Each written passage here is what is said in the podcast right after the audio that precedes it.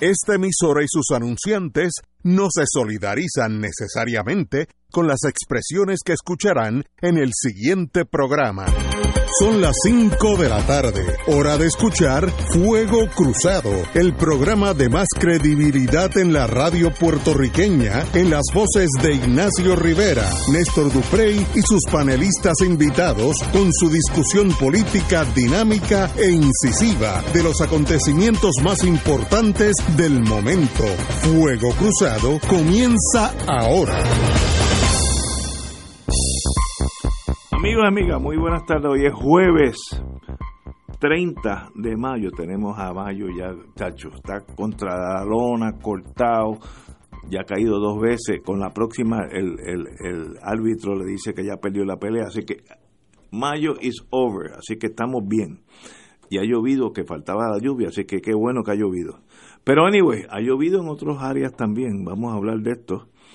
La Fiscalía Federal, bless their soul, como diríamos allá en Brooklyn, la Fiscalía Federal en Puerto Rico radicó 18 cargos contra tres personas implicadas en el caso conocido como los empleados fantasmas de la legislatura. Los acusados fueron identificados como Cristal Robles Báez, Isuel Sánchez Santiago y Ángel Figueroa Cruz. Este último, Ángel Figueroa Cruz, era el director ejecutivo de la Oficina de Asuntos Gubernamentales del Senado, una posición bastante alta. Según explicó el jefe de la, de la Fiscalía Federal, Rosemilia Rodríguez, los cargos son por conspirar para defraudar usando medios electrónicos interestatales, hurto de identidad agravado y lavado de dinero por el uso de transacciones con dinero obtenido a través de un esquema de fraude. Además, Figueroa Cruz encara un cargo adicional de falsa representación intencional por parte de un representante de una, de una organización que recibe fondos federales por su rol de aprobar facturas fraudulentas, eso en sí un delito, que presentaban las, otras los, las otras dos acusadas por supuestos trabajos que en realidad no realizaban. En el esquema, según el estimado muy conservador, se apropiaron de 27.300 dólares. Los acusados se enfrentan a posibles penas de hasta 20 años de prisión y la devolución del dinero robado. Así que el día de hoy empezó con esa noticia que ya se esperaba, porque el gobierno federal ha dicho ya varias veces que el, el esquema de los empleados fantasmas, que en Puerto Rico ahora eso cubre, un empleado fantasma cubre eh, servicios a contratistas fantasmas, que ¿verdad? tú les das unos contratos para que hagan ciertas cosas, no la hacen y se les paga de todos modos, que no es el empleado fantasma clásico, que era el empleado que se le pagaba un sueldo y no existía o, no tenía que ir. Pero ahora esta sombrilla de fraude en, incluye los empleados fantasmas del pasado y los contratistas fraudulentas del presente. Así que ahí estamos en esas dos disyuntiva. Este es el primero de los tres acusados. Va a haber, en mi poco conocimiento de ese mundo, va a haber por lo menos seis más ya pronto. Así que en eso estamos. Marilu, buenas tardes. Bueno, buenas tardes. Eh, el otro día estábamos hablando de que esperábamos que esto finalmente pues se suscitara, ¿verdad? Porque el, el, el agente del el jefe del FBI en Puerto Rico había informado en varias ocasiones que eso estaba en camino, que la pesquisa estaba en camino y que habría arrestos. Así que estábamos esperando que eso se diera porque, como comentábamos hace unos días, aquí se ha publicado ya en varios rotativos del país el festival de contratos que hay en el tanto en el Senado como en la Cámara y se, se, había dado recientemente la renuncia de este legislador, creo que es representante Samuel Pagán, a quien, a quien se le vinculaba precisamente con eh, facilitar eh, que hubiera estos contratos de, de, corporaciones que obviamente son corporaciones que se crean con el propósito de obtener eh, estos contratos con pagos de, del, del, fisco eh, y que no hacen nada, ¿verdad? Lo que hacen es recibir chavitos este, mediante el otorgamiento de esos contratos que muchas veces se otorgan pues porque hay una buena relación con el presidente del cuerpo legislativo, porque hay una buena eh, relación con el representante o senador de que se trate, porque le quieren hacer un favor al, al político que perdió como es el caso de, de, Santini y Vega Borges, que tienen contratos ambos en el Senado de Puerto Rico, porque es una persona que financió campañas y entonces ahora tenemos que devolverle el favor con un contrato a una corporación. Y, y esto de, las de, de los contratos, conforme lo que hablábamos el otro día, pues se ha convertido en un vicio. Hicimos referencia a la, a la eh, columna que, que, escribió el exsecretario de Hacienda Juan Zaragoza, eh, y es una manera de evadir el tener que emplear personas como corresponde, cumplir con los requerimientos de ley para tener empleados y entonces se ha recurrido a esto que ya es, ¿verdad?, pan nuestro de cada día, que es la contratología. Nosotros lo que esperamos, el país lo que espera es que esto no quede aquí, porque no hay duda que vimos arrestos de estas tres personas, pero el pueblo sabe que son muchísimos más y lo que hay es un abuso y un saqueo de parte de la clase política dominante en el país, de ambos partidos, porque ha ocurrido en, en, cuando han estado gobernando tanto el Partido Popular como el Partido Nuevo Progresista. Y, y el pueblo está cansado, de verdad, porque aquí estamos viviendo mucha precariedad, como lo hemos comentado en muchísimas ocasiones, y mientras tanto los que detentan el diezmado poder que les ofrece la colonia a los políticos de turno, pues utilizan su eh, control de la cosa pública para estar repartiendo el dinero eh, que legítimamente le pertenece al pueblo, que legítimamente tiene que ser usado para garantizarle a la gente sus derechos esenciales. Y eso es precisamente lo que los gobiernos de turno le han negado al país. Y por eso el empobrecimiento es cada día mayor, por eso la desesperanza es cada día mayor, por eso el éxodo es cada día mayor eh, y la necesidad de que derrotemos y combatamos el, el bipartidismo es igualmente cada día mayor. Estoy totalmente de acuerdo contigo. Eh, así que me preocupa cuando estoy mucho de acuerdo con María de Lourdes. a ver si algo se te pega. No, no, algo me dice que estoy Bueno, yo me acuerdo que Carlos decía que tú eras salvable, salvable, que tú eras salvable. El panel sobre el, fiscal especial independiente determinó hoy suspender de su cargo al presidente de la legislatura municipal de Bayamón, Ángel, Figueroa Cruz, ese fue uno de los acusados hoy en el caso de empleado fantasma. El líder de la legislatura de esta ciudad fue uno de los arrestados esta mañana por el negociado de investigaciones federales FBI en relación a, una pesquisa sobre contratistas fantasmas en el Senado. El presidente, la presidenta del FEI, Nidia Cotovive, explicó en un comunicado de prensa esta tarde que tan pronto recibieron las acusaciones de parte de la agencia federal, se ordenó a la unidad de procesamiento administrativo disciplinario evaluar la situación. Fue esta división del FEI la que recomendó suspensión inmediata de Figueroa Cruz. Se ordenó además, cito ahora, que se tomen las medidas necesarias y pertinentes para evitar que el acusado de salir en libertad bajo fianza pueda tener acceso a instalaciones de la legislatura municipal de Bayamón. También tendrá que entregar inmediatamente bienes muebles en su posesión, incluyendo celulares, computadoras, expedientes y cualquier otro documento o propiedad de la, de la legislatura municipal de Bayamón. Mi pregunta es, y yo tengo que admitir mi falta de conocimiento, si el FEI puede ordenar la suspensión de una persona que fue electa en Bayamón como presidente de la Junta de, la Legislatura Municipal de Bayamón. No tengo problema lo que el FEI hizo. Mi pregunta es como abogado, ¿puede el FEI hacer eso? No sé, pero yo estoy seguro que algunos de los compañeros que nos están oyendo saben.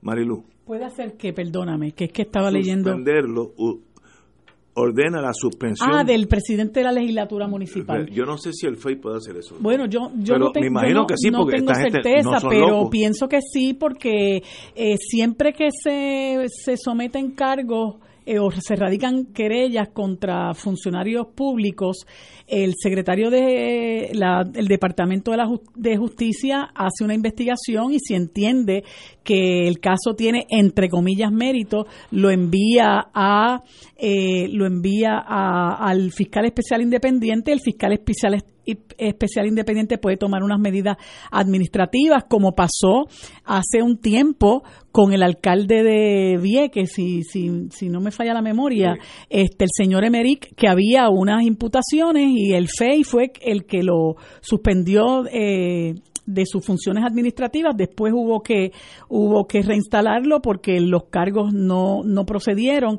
pero sí ellos tienen la facultad para tomar esas, esas determinaciones administrativas y lo y lo, lo suspendieron. La, la verdad que este señor tenía varios varios tentáculos, ¿verdad? Yo no estoy diciendo que, que eh, ocurría nada en la legislatura municipal, pero también era el presidente de la Junta de Subastas del Senado de Puerto Rico, eh, además de ser el, el, no recuerdo ahora cuál es el, la función que, que, tenía en el Senado eh, como, como coordinador de los nombramientos, este señor Ángel Figueroa, eh, no, no, director ejecutivo de la Oficina de Asuntos Gubernamentales del Senado.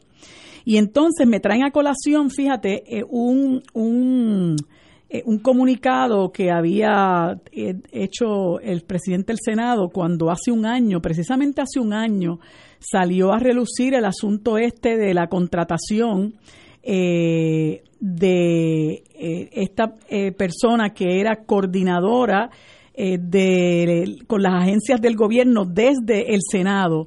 Y cuando salió a relucir que la persona tenía un, un trabajo a tiempo completo en un negocio de crepas en Humacao y se le se confrontó al presidente del Senado con eso, pues pues recurrió a lo que recurren los funcionarios que tienen algún tipo de poder de poder en cuanto a la nominación de los empleados de que no de que no sabía nada.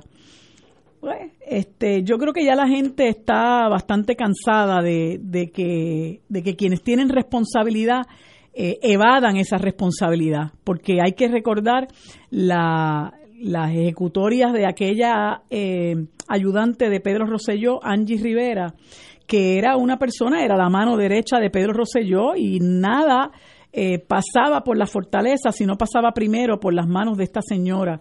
Y ella incluso... Cumplió cinco años de prisión. Sí, incluso este una persona que no, se le conocía por ser este por, por tener eh, muchos eh, medios de, económicos ya en cuestión de nada pues andaba manejando un jaguar eh, y sin embargo, después se descubrió que incurrió en muchísimas actuaciones fraudulentas de venta de influencia, etcétera, etcétera, al punto de que tuvo que cumplir cárcel. Sin embargo, pues Pedro Rosselló alegaba no saber nada de lo que había hecho esta señora.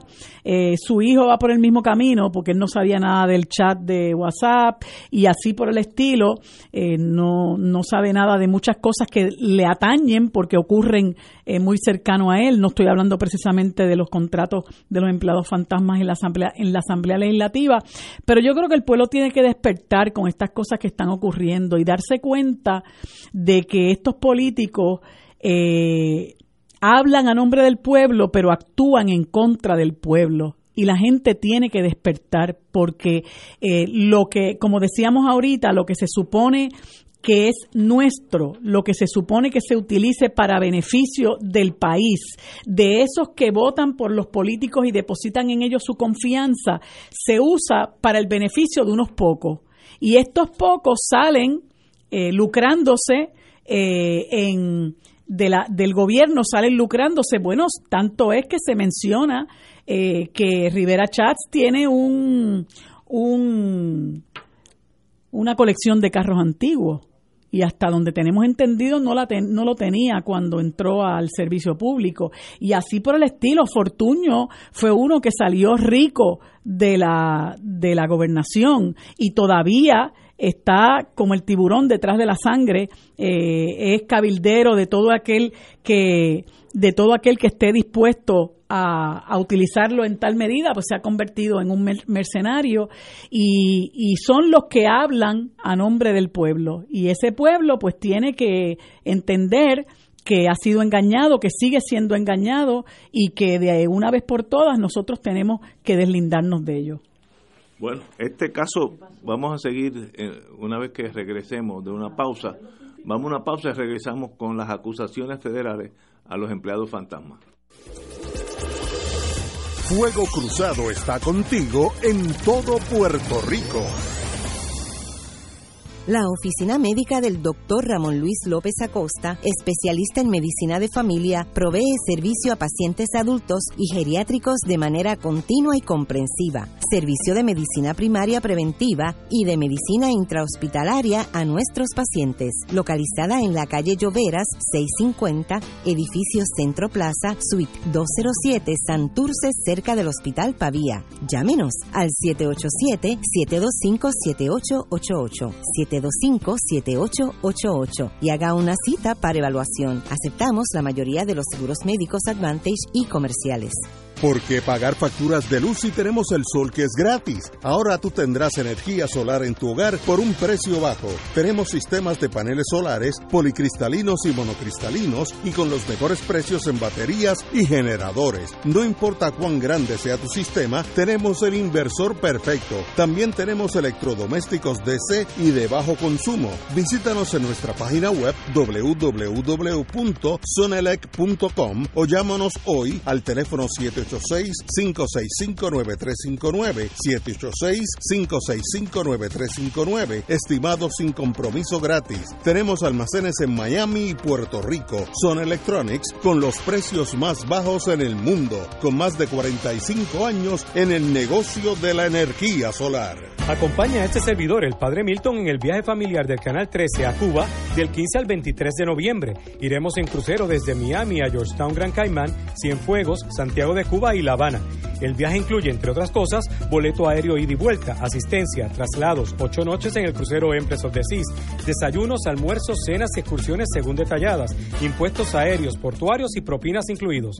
Marca ahora y reserva tu espacio llamando a Puerto Rico Viaja al 787-918-8989. Puerto Rico Viaja 787-918-8989. Si estas restricciones aplican, nos reservamos el derecho de admisión. Puerto Rico Viaja, licencia V85. Y ahora continúa Fuego Cruzado.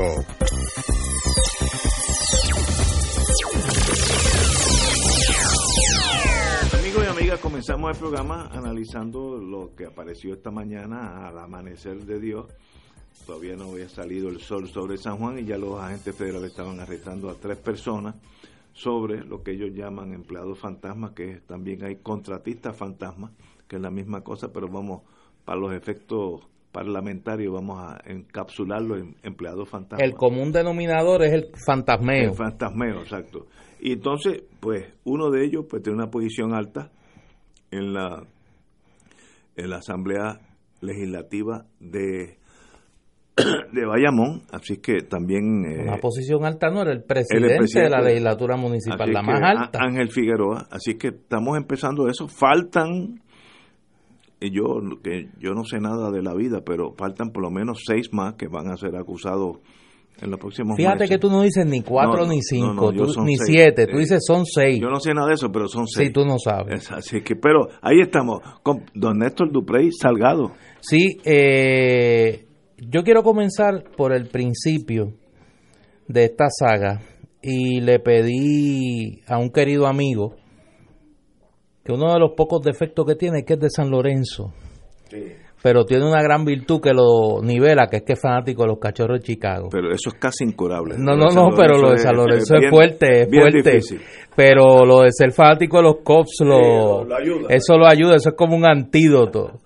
eh, mi hermano Jay Fonseca, Jay, saludos, bienvenido a Fuego Cruzado. Saludos a a ustedes, Fuego Cruzado, Néstor, eh, obviamente... Oye, estamos primero, Jay, estamos primero.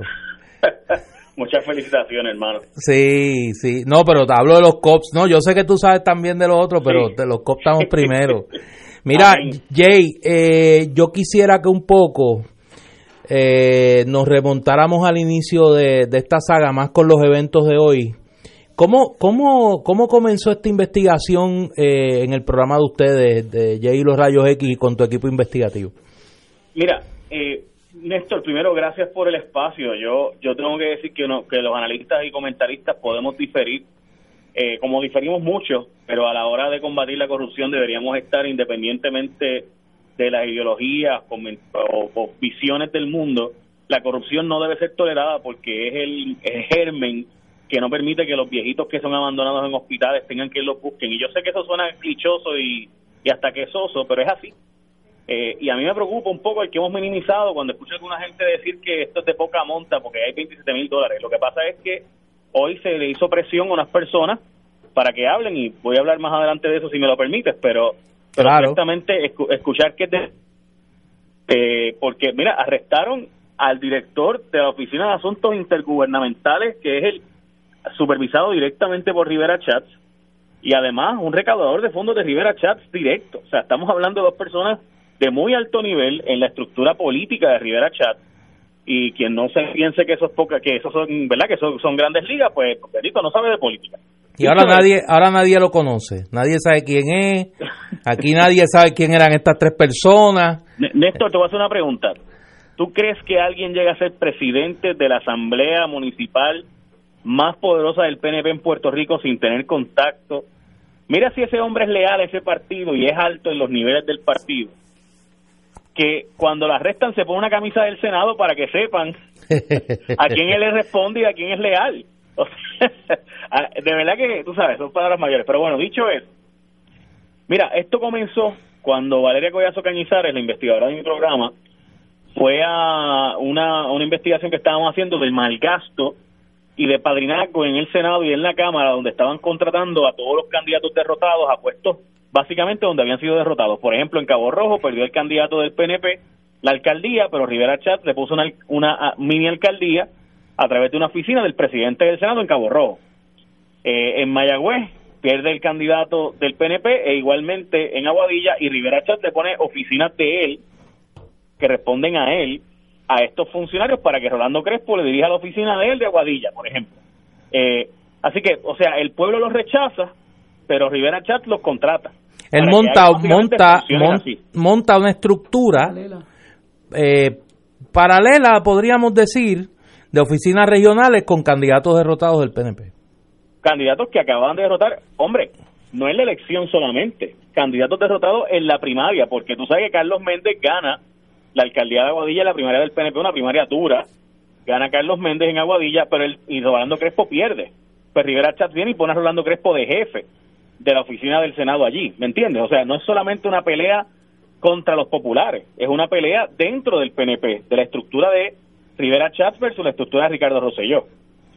Así que Rivera Chats le consigue trabajo. Y entonces, Valeria Collazo Cañizares empieza a hacer una investigación en esa dirección. Y de repente nos percatamos de que hay un montón, que estoy hablando de más de 40 empleados y contratistas derrotados en diferentes posiciones, todos contratados en el Senado o en la Cámara, pero mayormente en el Senado. Y los números que estoy hablando de que eran números de, de, sobre 40 que pudimos contabilizar porque no notaban los datos.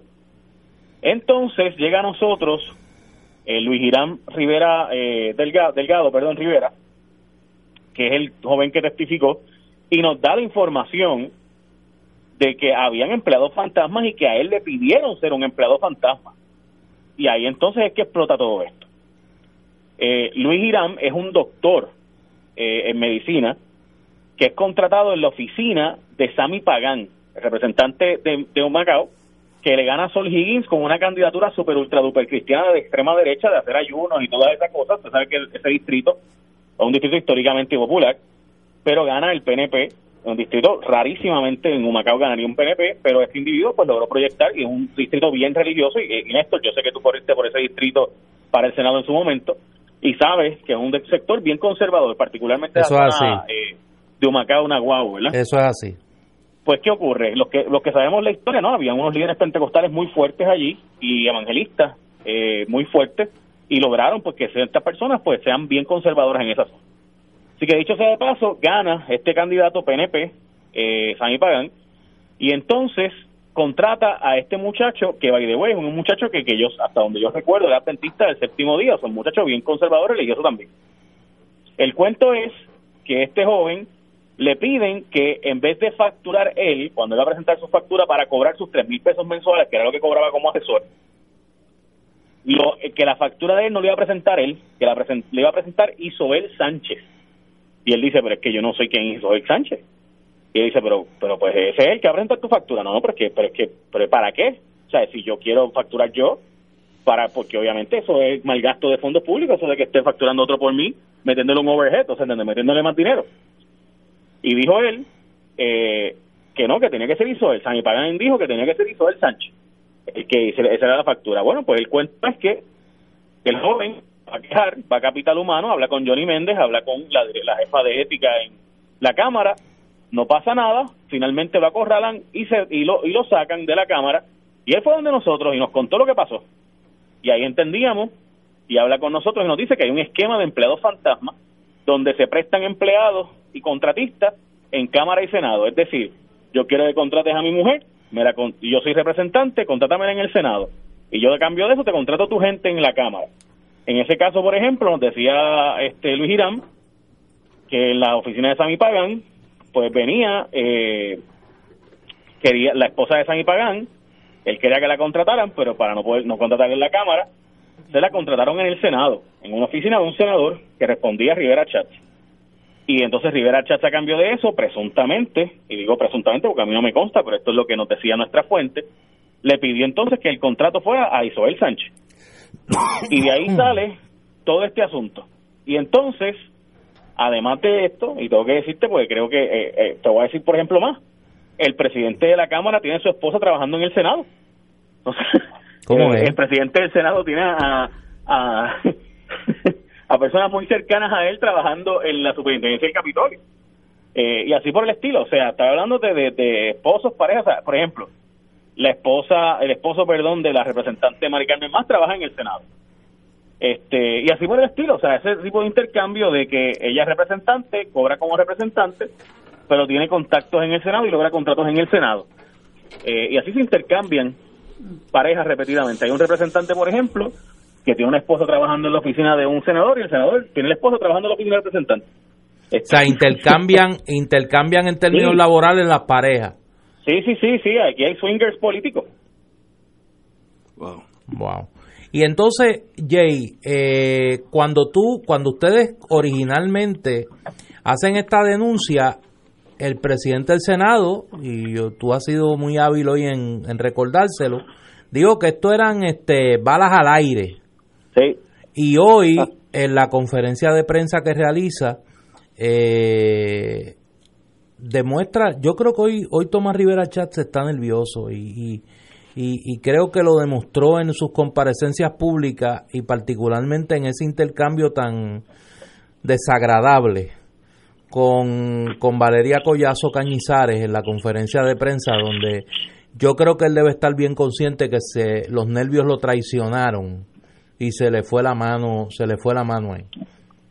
Mira, eh, Néstor, te, voy a decir brevemente, yo he visto a Rivera Chats eh, dominar una conferencia de prensa muchas veces, pero salirse de sus casillas y no lograr dominarla y saber que lo tienen acorralado y tener que irse a lo personal, lo he visto dos veces.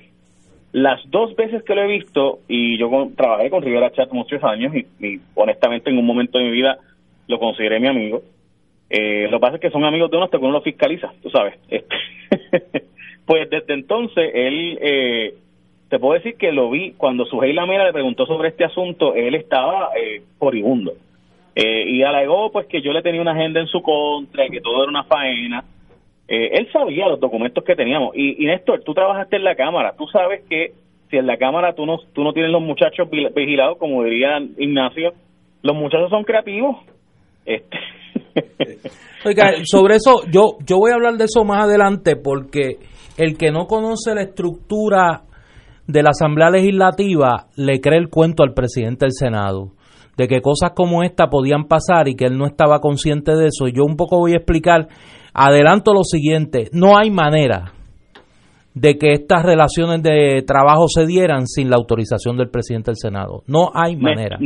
Néstor, había 93 empleados coordinadores intergubernamentales Por eso. que nosotros fuimos repetidamente a buscarlos en las oficinas de esa de esa eh, oficina del Senado y nunca estaban allí. Nunca encontramos más de dos personas allí. Y créeme que fuimos en, no te diría decenas, pero ciertamente cerca de una docena de ocasiones. Nunca, nunca. Eh, y sabemos que muchos de ellos, o sea, muchos de ellos no. Sabemos muchos de ellos que han estado incluso que están de, de casi cama eh, porque pues, han tenido condiciones y aún así los cheques siguen saliendo y las facturas siguen supuestamente llegando. Eh, y tenemos nombres y apellidos y, estamos, y por eso invitamos al presidente del Senado que el martes que viene vaya al programa de televisión y que nos responda unas cuantas preguntas con documentos que tenemos. Wow. Jay, eh, Ignacio aquí ha planteado, y obviamente por lo que tú señalas, uno puede colegir lo mismo, de que estos son los primeros arrestos y que aquí van a venir más arrestos. Tú identificas una red de noventa y pico de empleados eh, una serie de relaciones de, tú los llamas swinger político. Eh, me gusta el concepto. Muy bien, el concepto. Eh, y, y, en ese sentido, estaríamos quizás en una de las ofensivas más importantes del gobierno federal frente al tema de la corrupción. Ahora bien, aquí hay dos figuras que sorprende su actitud en esto, que es la secretaria de Justicia, Wanda Vázquez, que tiene también su dedo amarrado eh, con, el presidente del Senado y la fiscal federal. Rosemilia Rodríguez, que aunque está de salida, dijo hoy pues que no celebraban mucho su salida, que venían muchos arrestos antes de ella, de ella irse. Tú, ahora un poco abuso de, de tu llamada y, y, al analista, tú, ¿tú crees que aquí también hay una vendetta y parte de los juegos de poder al interior del PNP? Mira, siempre hay de eso, pero te voy a decir algo en esto. Yo, yo estoy asustado un poco con algo que yo vi. Yo lo vi, no me lo contaron, no he hablado con ninguna fuente que me pueda confirmar lo que estoy diciendo, pero esto yo lo vi. Y yo presumo que ustedes también tienen que haberse dado cuenta porque gente inteligente son. Gracias. Eh, Ignacio fue, trabajó en ese mundo. El FBI arresta a estos dos individuos, arresta a tres personas hoy a uno lo pasa por el medio del plato allí en el Walk of Shame y a dos de ellos no los pasa por allí y le permite encapucharse para que no se le vea el rostro. Eso es el FBI. Recuerden que el FBI es el brazo de la Policía Federal, ¿verdad? Y ellos van y radican y realizan el arresto. Sin embargo, la Fiscalía Federal los identifica de inmediato. A mí eso me, me levanta una suspicacia porque aquí estamos hablando de personas que todo el mundo sabía quiénes eran, pero no había una confirmación de que eran ellos los arrestados. O sea, de repente tú ves que la, el FBI trata de proteger su identidad, mientras que la fiscalía en los primeros 30 segundos de la conferencia de prensa dice nombre, apellido y circunstancia. A mí eso me, levantó suspicacia. Y no sé ustedes, pero a mí no me gustó, eh, a mí personalmente, porque estos arrestos es obvio que los hicieron porque a mí por lo menos me parece lo siguiente, esto es una especulación mía, pero es mi impresión. Es obvio que Isoel y su esposa son pejes secundarios. Aquí es obvio que están buscando que ellos testifiquen. Y la información que había estado rondando es que ellos estaban en las de cooperar con las autoridades y de repente surge un arresto.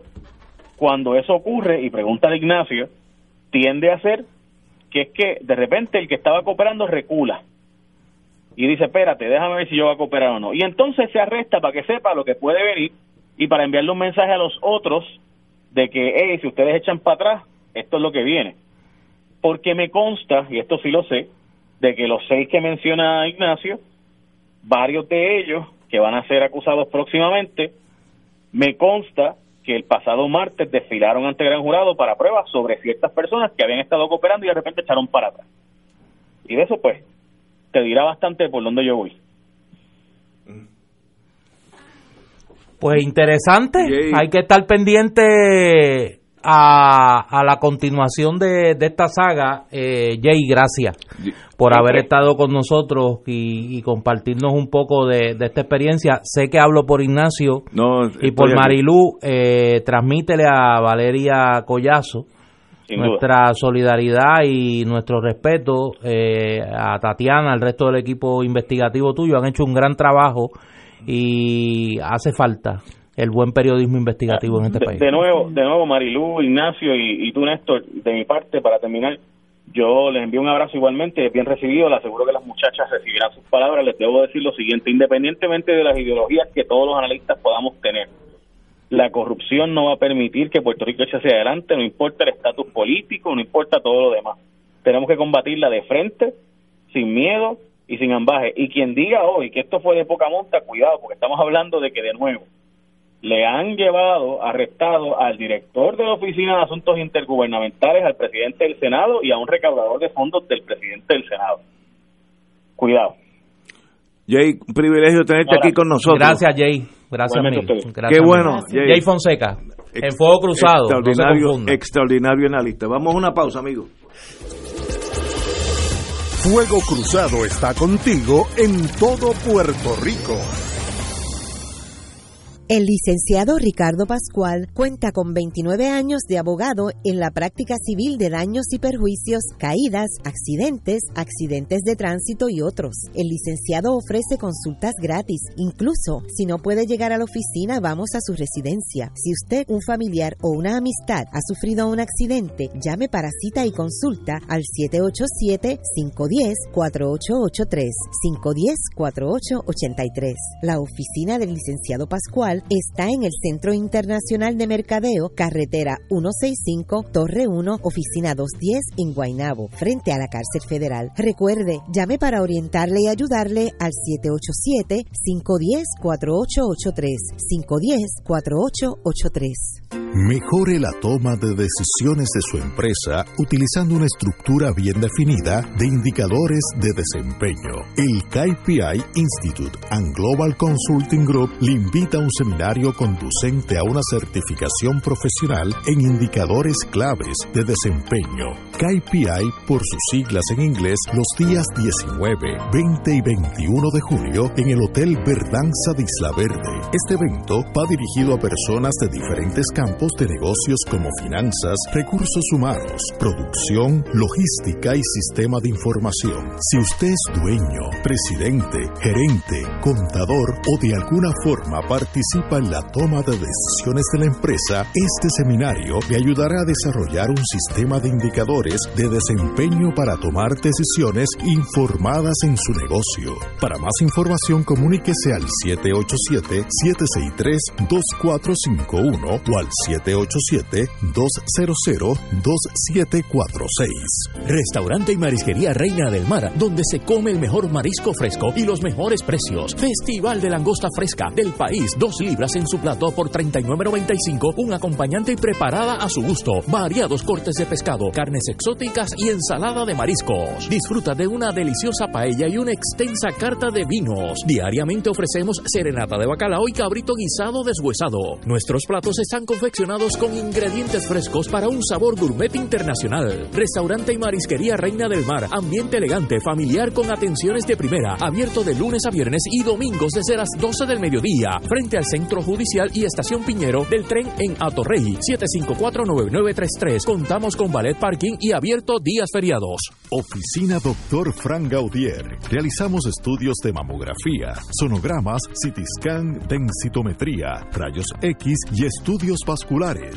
nuestro horario de servicio es lunes a viernes de 7 de la mañana a 4 de la tarde. Ubicados en el Pavía Medical Plaza 611 Santurce. Con nuestra experiencia le brindamos un servicio de calidad. Para más información llamar al 787-268-1015. 268-1015. Cardiovascular Radiology Institute. Radio Paz te ofrece el mejor motivo para levantarte temprano y disfrutar el comienzo de un nuevo día de lunes a viernes con Enrique Liboy y Radio Paz en la mañana. La dosis perfecta de noticias, deportes y éxitos musicales de todos los tiempos, humor y curiosidades, calendario de actividades y tus peticiones musicales por el 787-300-4982. Conéctate con el 810 AM de lunes a viernes con Enrique Liboy y Radio Paz en la mañana. Atención, atención a todas las personas inscritas para el viaje México de Oro con Oro 92.5. Le informamos que este sábado primero de junio a la una de la tarde será nuestra última reunión para entrega de documentos y orientación de seguro de viajes en las facilidades de la parroquia San Luis Rey en reparto metropolitano. Recuerda, última reunión para el viaje a México este sábado primero de junio a la una de la tarde en las facilidades de San Luis Rey en reparto metropolitano. Para más información puedes comunicarte al 787-758-4800. Excursiones Carelli. Nos reservamos el derecho de admisión. Licencia MVE 10. Y ahora continúa Fuego Cruzado. Amigas, amigas, antes de seguir con la saga del tribunal del, Que falta, que del falta. gobierno federal y los arrestos que hubo, tres de los de los primarios que van a suceder, eh, como dije anteriormente, mi, mi pequeño conocimiento de ese mundo es que van a ser nueve, ya hay tres, faltan seis, pero ahí estamos. Pero compañera, usted, Sí, una notita light antes de seguir Sí, en el macondo nuestro de cada esto- día, esto en el fango. Eh, quería anunciarles que a partir del 4 de junio a las 7 de la noche, la semana que viene. eh, en martes y jueves, en la Casa Soberanista se van a estar ofreciendo unas clases de salsa básica. Salsa. Ajá. Oye. Y- Oye, fíjate. y esto es por un donativo de 20 dólares por las ocho clases. ¡Wow! Así que yo los exhorto es a que no se pierdan eso porque van a salir bailando aquellos de ustedes que crean que tienen dos pies zurdos. Así que desde el próximo 4 de junio a las 7 va a ser martes y jueves por ocho clases. Y, es, y un- solamente es un donativo de 20 dólares. Y esta noche, a las 7 de la noche, en la Casa Soberanista, tenemos un conversatorio con el doctor James Early, un destacado humanista y dirigente afroamericano que durante la década de los 70 dirigió el Comité de Solidaridad con Puerto Rico en Washington, D.C. y trabajó junto al congresista Ronald Dellums, que en un momento dado pues promovió eh, una resolución sobre las soberanía para Puerto Rico, eh, una persona destacada en cuanto a su trabajo por los derechos humanos y la justicia social y vamos a tener un conversatorio interesante con él hoy. hoy a las 7 de la noche en la Casa Soberanista. Así que los esperamos. Gracias, compañero. Wow, excelente. Y las Oye, clases de salsa entonces. Oye, no, no, no. Oye, en la eh, casa Así soberanista. el partir del martes que viene. Y yo Así que anímense. Yo soy medio detectivesco. Me da la impresión que la compañera le mete sólido a la salsa. A la salsa. Y nunca le he visto bailar, pero es que algo en su ca- característica. No sé si sólido, pero le somete. Sí, bendito, yo conozco a mi gente en el en el dossier Como tuyo. dicen por ahí, me defiendo. Te defiende. Oye, y ahora déjame interrumpirlo porque tengo desde esta mañana he recibido múltiples llamadas. En Fuego Cruzado pues estamos tratando de brindar un espacio de servicio público que hoy se extiende al área de la consejería eh, y la terapia. Ya hoy, va, ya hoy, hoy vamos a añadirle a este servicio público eh, consejos terapéuticos. Pero tengo un temita para buscarle Sí, eh, vida, una introducción a, a la parte. Eh, Ignacio te orienta.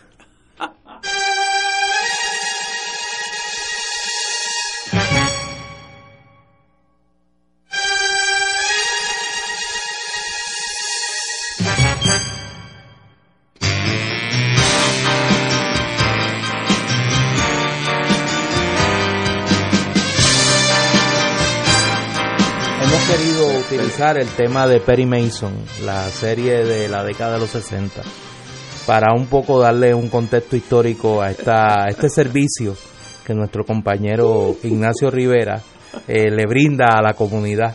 En este momento nosotros sabemos que hay muchas personas que están al otro lado del programa con mucha angustia, con mucha preocupación, con mucho temor y queremos eh, queremos encuadrar la orientación de Ignacio de hoy con una pregunta. Eh, ¿Con quién hablar, Ignacio? ¿Y cuándo hablar? Cuando tú te encuentras con una disyuntiva de ¿debo hablar? ¿No debo hablar? ¿Con quién hablar? Si hablo, ¿qué me pasará? Si no hablo, ¿qué me puede pasar? Y si, yo, y si, y si al hablar miento, ay Dios mío, y si aquel ha dicho algo de mí, que ya entonces ellos lo saben, y si e, esa disyuntiva existencial, ¿cómo lo debe abordar una persona? Digo, partiendo de la prensa que haya alguien o algunos que estén pasando por ese momento angustioso ahora. Yo estoy hablando de un plano teórico porque yo de este caso no sé nada ni voy a saber nada. Fíjate, la ventaja que yo tengo es la falta de conocimiento que yo tengo sobre todo lo que está pasando. Ahora, si tuviera conocimiento, primero, el FBI, como dije, tiene, dije seis más que ya esos son lo que dice en español tarjetas, targets, que ya, ya la, mira telescópica lo está mirando específicamente, debe haber 10 más que son personas de interés. Esas personas, algunas que pasan por la oficina de uno y se asesoran y uno lo asesora dentro de dentro del desconocimiento que uno tiene, uno tiene que ser muy franco con él y decirle, mire, estas son cosas serias, lo peor que usted puede hacer es negarle al FBI cualquier cosa, eso es lo peor de las opciones. Si usted cree que usted debe ampararse en la quinta enmienda, usted dice, mire, yo no voy a decirle nada a usted por la quinta enmienda y se acabó. para los que para los que no sepan, ¿qué es la quinta enmienda? La quinta enmienda es la quinta enmienda de la Constitución de los Estados Unidos que dice que ninguna persona puede autoincriminarse, incriminarse, tiene un derecho absoluto a no autoincriminarse. Yo no quiero hablar porque me puedo incriminar y se acabó. No hay nadie que lo fuerce a usted a decirle nada al FBI. Ahora, a los ya acusados, yo sé lo que yo haría si fue si fuera agente federal, que como dijo Néstor al principio del programa, estuve en ese mundo un ratito en mi vida.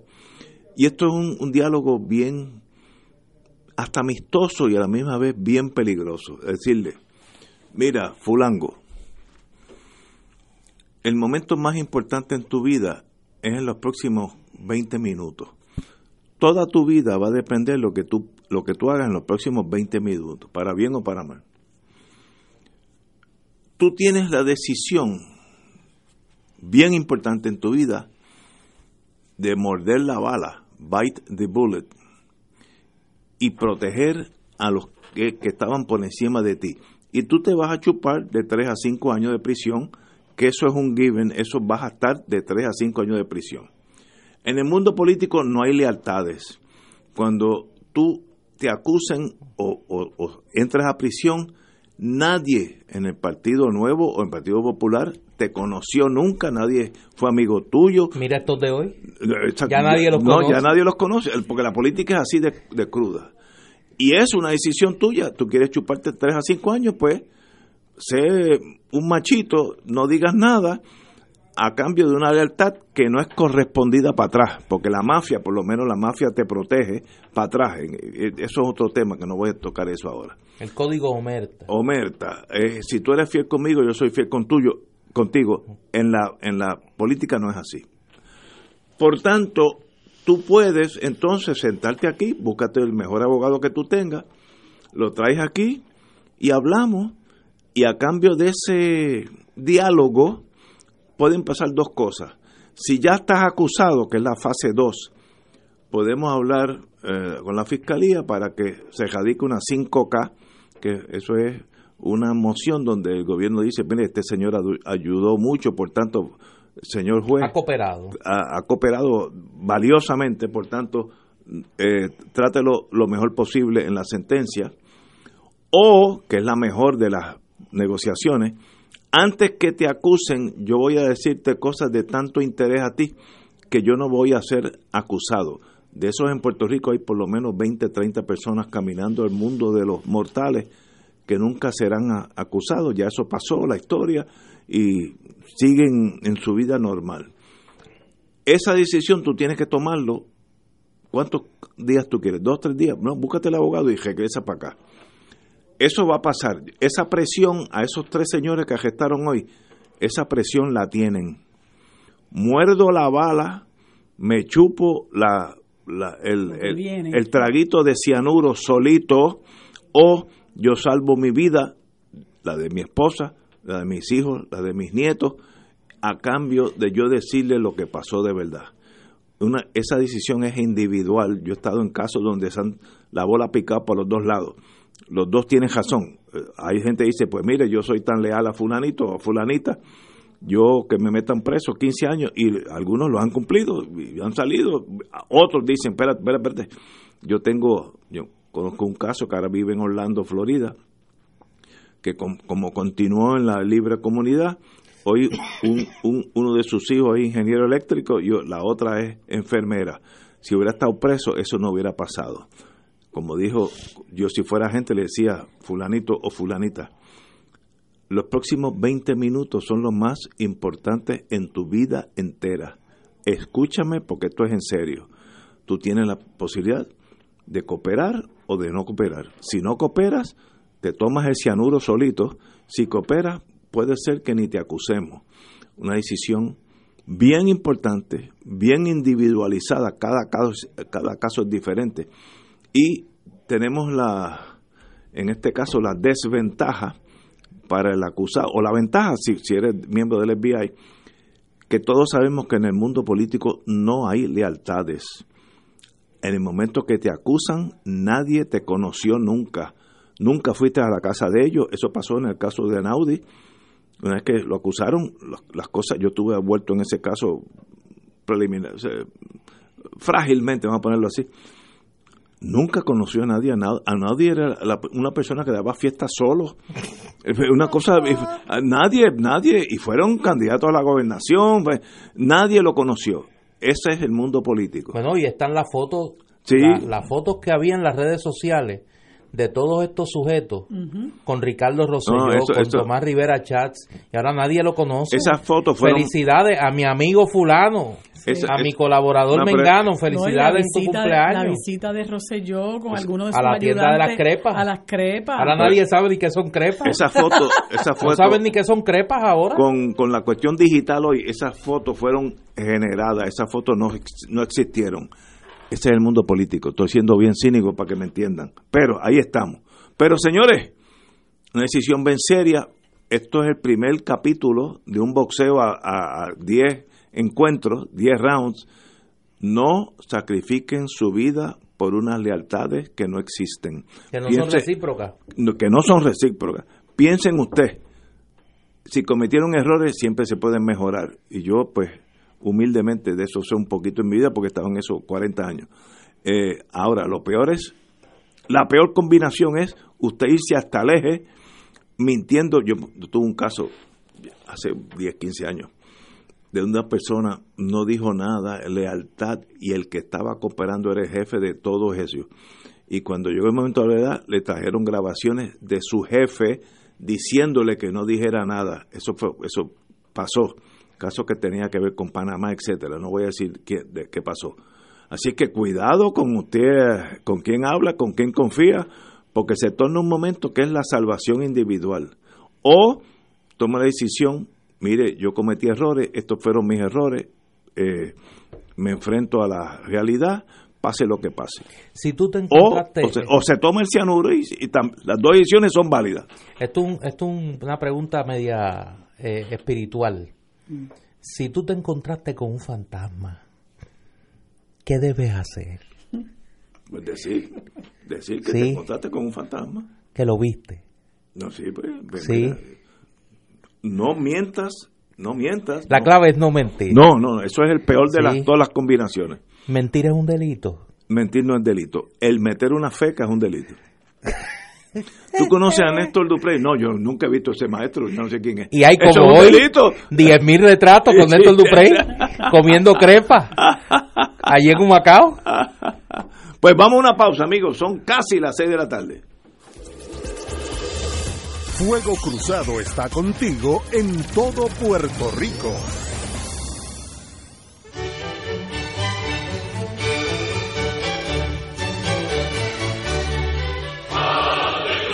Reina del cielo, alégrate, aleluya. Porque el que mereciste llevar en tu seno, resucitó como lo había dicho, aleluya. Ruega por nosotros a Dios.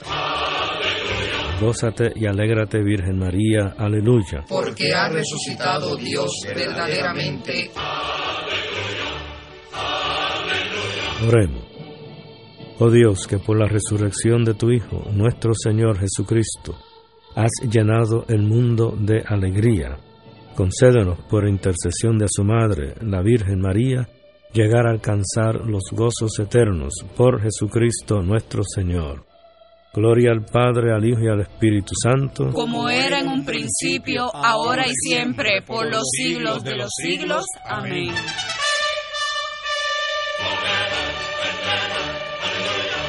Un club rotario es casa de jóvenes y adultos, de hombres y mujeres, que comparten y viven los deseos de servir a los demás en un ambiente socialmente sano y productivo. Mensaje del Club Rotario de Río Piedras. Aquí la llama se enciende cada tarde a las 5 porque escuchas Radio Paz 810 AM, WKBM San Juan y retransmite en diferido WOROFM Corozal San Juan, la Casa de Fuego Cruzado, el programa de más credibilidad en la radio puertorriqueña.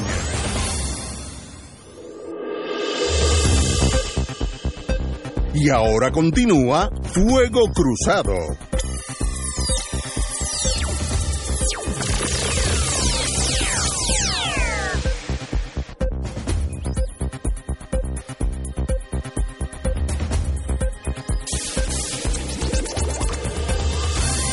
Amigos y amigas, vamos un momento de intelectualidad puede salvar una vida, así que vamos a tener dos en línea. Tenemos con nosotros el amigo James Early, eh, estuvo asociado con el Smithsonian Institution, Assistant Secretary for Education and Public Service, Director Cultural Heritage Policy Center for Folk Life and Cultural Heritage. Está asociado con Association of Critical Heritage Studies, Mid-Atlantic Equity Consortium, etcétera. No voy a decirlo todo, pues me toma, me toma dos horas. Así que, pues, compañero James Shirley, un privilegio tenerlo aquí. Bueno, un placer estar con ustedes. ¿Qué, qué lo trae a Puerto Rico? Bueno, estoy aquí realmente a unirme con compañeros de muchos años con que yo trabajé en los años 70 sobre la independencia de Puerto Rico, cuando yo participé en un grupo con capítulos nacionales en los Estados Unidos en solidaridad con la independencia de Puerto Rico.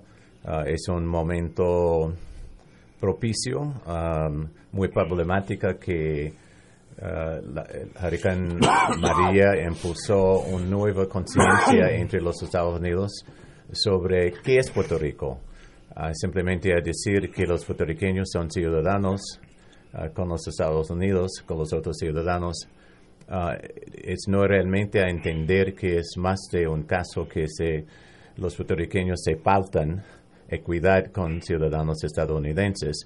Es una oportunidad a entender, es algo más estructural sobre la relación histórica y contemporánea entre Puerto Rico y los Estados Unidos y necesitamos entender uh, cómo los puertorriqueños quieren resolver uh, sus propios problemas, aprovechar sus propias oportunidades con colaboración con los Estados Unidos, pero no como beneficios de la simpatía Ah, de, los estadounidenses. Entonces, yo estoy aquí a entender qué es el discurso adentro de Puerto Rico y cómo podemos en los Estados Unidos ah, reabrir una orientación de, colaboración sobre soberanía, menos a examinar soberanía, autodeterminación e independencia. En, en los últimos años, yo diría dos años, desde que el presidente Trump llegó al poder, los puertorriqueños hemos sufrido algo que no habíamos sufrido antes, que es casi una visión negativa hacia nosotros que no la esperábamos. Por ejemplo, yo serví toda mi vida en las Fuerzas Armadas, etcétera, y estoy pensionado, y yo pensaba que yo era parte de ese mundo New England Yankee, lo cual era mi, mi, mi, falacia, ¿no? Pero, pero yo pensaba sinceramente eso. Y el presidente Trump tal vez en, tal vez en su torpeza nos ha ayudado mucho a nosotros pensar que en realidad nunca fuimos parte de la nación norteamericana anglosajona. Yo creo que eso a veces lo malo trae cosas buenas. Eh, estamos solos, Trump a cada rato nos dice lo peor posible para, para nosotros los puertorriqueños. La muralla de México en realidad es una muralla para nosotros también. Bueno, nosotros somos igual que los mexicanos, racialmente, culturalmente, religiosamente, etcétera. Y eso es bueno o malo, pues uno, los que estamos en el lado derecho de la vida, pues ha sido un shock eh, Ustedes tienen más experiencia de ese mundo que nosotros porque despertaron al mundo mucho antes que nosotros. ¿Cómo, usted lo ve? Bueno, yo creo que es un shock ah, no solamente para los puertorriqueños o los inmigrantes latinoamericanos o inmigrantes ah, caribeños, eh, pero Trump es una expresión de algo en proceso alrededor del mundo, a pesar de ser una expresión muy crudo, muy vulgar.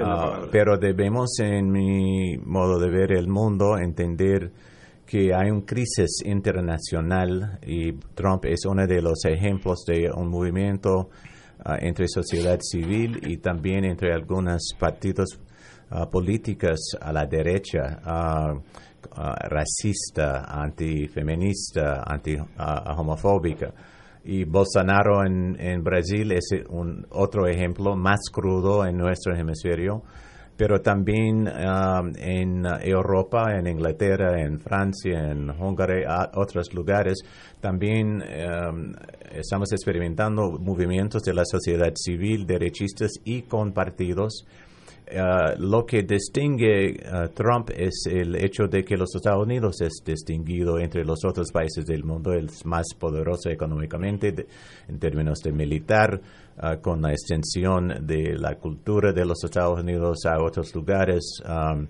entonces necesitamos enfocar no solamente en Trump y no solamente en los Estados Unidos para entender que es una crisis ah, ética a, través del mundo. Y Puerto Rico es un caso particular en su relación estructural. Ah, se dice ONU y también el comité, uh, uno de los comités del Congreso de los Estados Unidos que está en se, se, controla realmente el destino político de, de, Puerto Rico. Entonces, este es el contexto más amplio y también un poco más complicado en que debemos entender la situación con, con, Puerto Rico. ¿Qué mensaje usted tiene? Yo sé que como usted toda su vida ha estado en la izquierda del péndulo, pues usted se comunica muy bien con esa izquierda, pero ¿qué mensaje usted tiene a nosotros, los que dedicamos toda una vida a la derecha y ahora nos sentimos en un vacío casi abandonado. ¿Cuál es el mensaje a nosotros? No, el, entre comillas, establishment del pasado. Sí. Bueno, a, pesar de ser un ciudadano estadounidense con la arrogancia que todos nosotros tenemos adentro, a pesar de qué sector venimos de los Estados Unidos, no es mi obligación realmente a decir a los puertorriqueños cómo ellos deben uh, enfocar uh, su propia política interna. Pero como un ciudadano del mundo, uh, porque estamos muy conectados en este, esta época nueva de globalización, con derechos responsabilidades, no solamente a nuestros propios países, pero también en relación a otros países, pero con respecto de, en este caso, los puertorriqueños deben determinar cómo presentarse, pero lo que, de mi perspectiva como ciudadano estadounidense eh, de la izquierda, pero en el público, ah, trabajando ah, en el público, no en la margen de la sociedad, es importante en este momento para los puertorriqueños a través del rango ideológico político a presentarse, a educar a los estadounidenses, porque hay mucha ignorancia. ¿Qué es Puerto Rico? Puerto Rico es playas solamente Puerto Rico es en el Caribe. Puerto Rico, los puertorriqueños son ciudadanos, pero se faltan todas. ¿Cómo ustedes quieren presentarse y no a permitir ni los derechistas, los izquierdistas, ni los liberales o progresistas en los Estados Unidos a presentar uh, los voces, la diversidad adentro de Puerto Rico? porque lo que el huracán uh, reveló hay mucha simpatía, uh, especialmente en relación uh, de la reacción vulgar de Trump. Pero los puertorriqueños, en mi opinión, ne- necesitan más de simpatía, ne- necesitan entendimiento de que, que justicia, quién son los puertorriqueños. Entonces ustedes necesitan educarnos en los Estados Unidos. de quién son los puertorriqueños, Pero- qué es la relación entre Puerto Rico y Pero uno de los problemas Unidos? que nosotros tenemos, y eso es nuestro, es que nosotros somos dos tribus, Tutsis y Hutus. Y entonces sucede esa, ese, esa división entre nosotros y yo, que entonces nos hacemos daño nosotros y no podemos ir a Washington con un mensaje claro porque lo que ella, si ella dice 2 y 2 es 4, digo, no, no, embute, 2 y 2 es 6, y al revés. Entonces nosotros no podemos concertar un mensaje a nuestra futura relación con Estados Unidos porque hay dos tribus. Y, y- Hay y- tres. O, o tres, pero dos, dos tribus y una, una tribita. Pero dos tribus. Entonces, eh, nos anulamos nosotros ante Estados Unidos. Bueno, no es algo peculiar a los puertorriqueños, es algo universal. Los afroestadounidenses no podemos presentarnos con una cara, los latinoamericanos ciudadanos estadounidenses ni tampoco, porque hay cubanos de un espectro de Mexicanos. mexicanos, eh, centroamericanos, etcétera, etcétera. Y entonces es algo una- universal. Ah, pero yo creo que en el caso de Puerto Rico, que objetivamente es limitado en su auto ah, determinación sobre cosas cotidianas, ah, el, co- el Consejo Fiscal, ah, el hecho de que el militar eh, de los Estados Unidos últimamente decide lo que ellos quieren hacer aquí, es algo común que ustedes pueden enfocar un consenso al próximo paso. Entonces, estamos esperando en los Estados Unidos los que tenemos interés para ustedes a educarnos, reorientarnos de cómo podemos ah, colaborar con las varias perspectivas, porque hay mucha ignorancia y hay una minoría entre los, especialmente entre los partidos dominantes, los republicanos y algunos en, lo- en el Partido Democrático y los, las empresas de los Estados Unidos. Realmente, las empresas entienden mucho más sobre Puerto Rico, los puertorriqueños, de que los políticos en cual- cualquier partido en los Estados Unidos. Entonces, ayúdanos, educarnos. um, con, sobre su consenso y, sobre, y también sobre sus debates, sobre la diversidad de opiniones sobre el estatus de Puerto Rico para nosotros a actuarnos en relación de lo que queremos cualquier sector de los Estados Unidos a complementar aquí. ¿Y, y cómo nosotros, los puertorriqueños, ahora unidos todos, cuál sería la, la, la forma más eficaz de nosotros presentar nuestro caso en Estados Unidos a nivel político en Washington o a nivel nacional vía relaciones públicas, etcétera? ¿Cómo, cómo usted si usted fuera eh, Chief of Marketing, jefe de mercadeo de este producto llamado Puerto Rico, ¿por dónde, por dónde iría? Yo creo que usted anotó los dos esferas de la sociedad más importante, la sociedad civil en este contexto los puertorriqueños en la diáspora, un Sí, grupo particular. Hay cuatro millones. Sí, un- particular, porque se representan algo nuevo en este mundo con otros latinoamericanos también. Son ciudadanos transnacionales, con fieldades aquí, fieldades allá, como la gran mayoría de los latinoamericanos y caribeños en relación a los Estados Unidos, porque los Estados Unidos se dice que es un país de inmigrantes, sí, es la verdad pero no somos en una época de la primera parte del siglo XX cuando era um, países verticales, relaciones dominantes bilaterales. Ahora los más marginalizados uh, centroamericanos pueden entrar a una biblioteca en los Estados Unidos a usar el computador, computador o también un celular uh, para comunicar uh, horizontalmente con sus familias. Las remesas, o- a menos 11 billones de dólares Sí. cada año de los Estados Unidos hacia México, por ejemplo.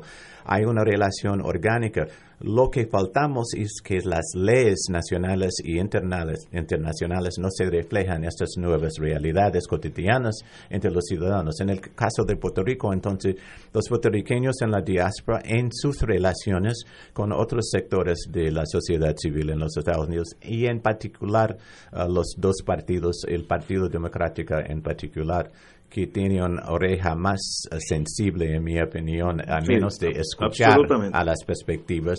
Pero los puertorriqueños deben decidir y dirigir esta relación, no a permitir, si hay buenas intenciones o no, de cualquier perspectiva ideológica política en los Estados Unidos a determinar la relación. Debe ser los puertorriqueños a actualizarse más, otra vez a educarnos.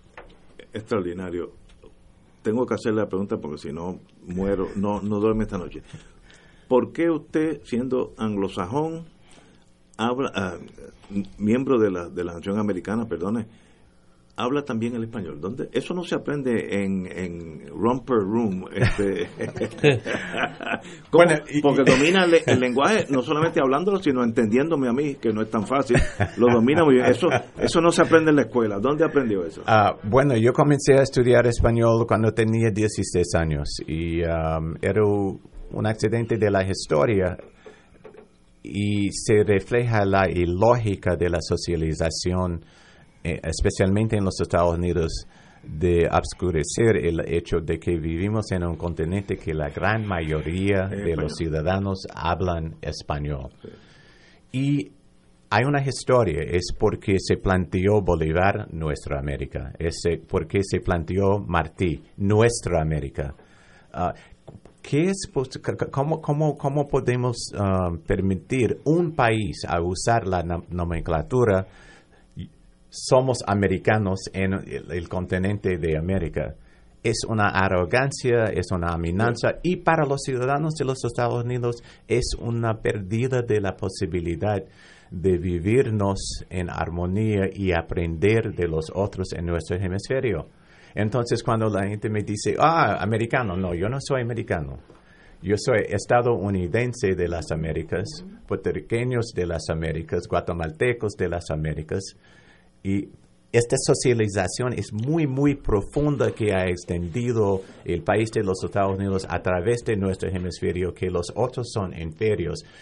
Y con el protocolo de la doctrina Monroe 1832, Destiny. otra vez Donald Trump y los guerreros contra cada país en la Casa Blanca está reabriendo esta instrumentalidad a decir es nuestro continente y no vamos a permitir nadie de los otros a entrar sin permisión de los Estados Unidos. Es, es, es muy peligroso esta perspectiva y Puerto Rico otra vez es un caso particular. Pero los imperios en términos generales no funcionan así. Yo soy el centro del mundo en este caso Norteamérica, antes, pues Inglaterra, rules the waves, la reina de los mares. Sí, nunca, eh, se cae el sol en, la Gran Bretaña. En la Gran Bretaña. Eh, Francia era Francia. Los imperios tienden a ser muy similares y ahora es el momento histórico de Estados Unidos donde es el poder en el mundo y ellos no conciben, por ejemplo, para mí uno de los problemas de Cuba no es Cuba, porque Vietnam fue mucho más agresivo con Estados Unidos. Y Estados Unidos no tiene problemas con Vietnam eh, desde el punto de vista de, aduana, es most preferred nation, somos amigos. Pero Cuba en nuestro, estoy pensando como norteamericano, como en nuestro imperio, ¿cómo es posible que Cuba coja un derrotero diferente a mis intereses? Es inconcebible, como es como un hijo que abandone tu casa, ¿no? E, esta es mi casa. Y ese concepto imperial yo creo que está ahora con Trump mucho más subido que antes. Este, este mundo es nuestro aquí en este hemisferio y el Monroe Doctrine ahora está peor que nunca. Sí, la, la, es la arrogancia de un gran poder de dominar el mundo, ah, a no permitirse a escuchar a los otros, a aprender de los otros, otra vez es un, no es simplemente un caso particular, es un caso especial. uh, Cuba, este pequeño país de 11 millones uh, de ciudadanos en un mundo de 7 billones y en cada parte del mundo a mencionar el nombre de Cuba, alguien va a levantar a decir sí, educado en Cuba, Sí. médico, poeta, maestro. Lo que sea. Ah, y no es a- asociarse necesariamente con socialismo, ah, pero es, es un impacto humanística que los Estados Unidos realmente no lo tiene. Y el caso de Cuba en términos de relaciones bilaterales, ah, los Estados Unidos no quieren permitir un país a confrontar este gran poder y es lo que los cubanos hicieron. Y un ejemplo de la importancia y el significado de la historia de este 59 eh, de Cuba en relación con los Estados Unidos es sus enemigos contra el socialismo cubano tenían respecto a Fidel Castro. Porque fundamentalmente era él un hombre como um, un, un pastor uh, católico, eh, un humanismo era realmente la orientación de él en sus logros y sus fallos, sus errores. Siempre era una cosa de, ¿es justo o no? No era un gran teórico sobre cómo construir el mundo nuevo. Ah, él simplemente quería expresar una humanidad más allá de la filosofía en organización, en productividad. Entonces, lo- los médicos cubanos a través de este mundo, ¿dónde están los médicos estadounidenses en el resto del mundo? En ningún sitio. Ni- ningún En sitio. ningún sitio. Ah, avances en la biotecnología, drogas contra cáncer, ¿dónde están las grandes expresiones tecnológicas biológicas en los Estados Unidos? Porque este pacto voluntad realmente ayudar la humanidad. Y los cu- cubanos, otra vez, en el contexto de sus logros, hay héroes y fallos y cosas por el- porque todo. ellos son seres humanos. Por ahí, una de los más, posiblemente la más transparente gobierno um, en el mundo en este momento. Hay gran debates adentro de Cuba, abiertamente, dentro del Partido Comunista, dentro del gobierno, no el gobierno contra el partido, no el partido contra el pueblo, pero dentro del pueblo también. Raúl Castro anunció um, asumir la presidencia 11 años atrás que faltamos aquí ah, crítica. Necesitamos más críticos en el público. Él invitó a ellos a criticar y él dijo al Partido Comunista, el Partido Comunista es indispensable de la dirección y la seguridad del, del- del país, pero el Partido Comunista no es el pueblo, ni tampoco es el gobierno. Yo le, cada día sobre necesitamos leer, no, eh, no tratando de decir que necesitamos llegar a ser socialistas, no es, pero esta transparencia, hay mucho que podemos aprender de los cubanos de y como acuerdo. ellos están enfrentando ah, sus propias contradicciones y hay mucho y ellos hablan cada día y el presidente Díaz Canales está en las provincias cada día hablando que necesitamos renovar, porque no podemos ah, producir más comidas, etcétera, etcétera. Um, es un ejemplo de humanística en este contexto de socialismo cubano, pero Lula da Silva no era socialista, una demo- democrática social- socialista.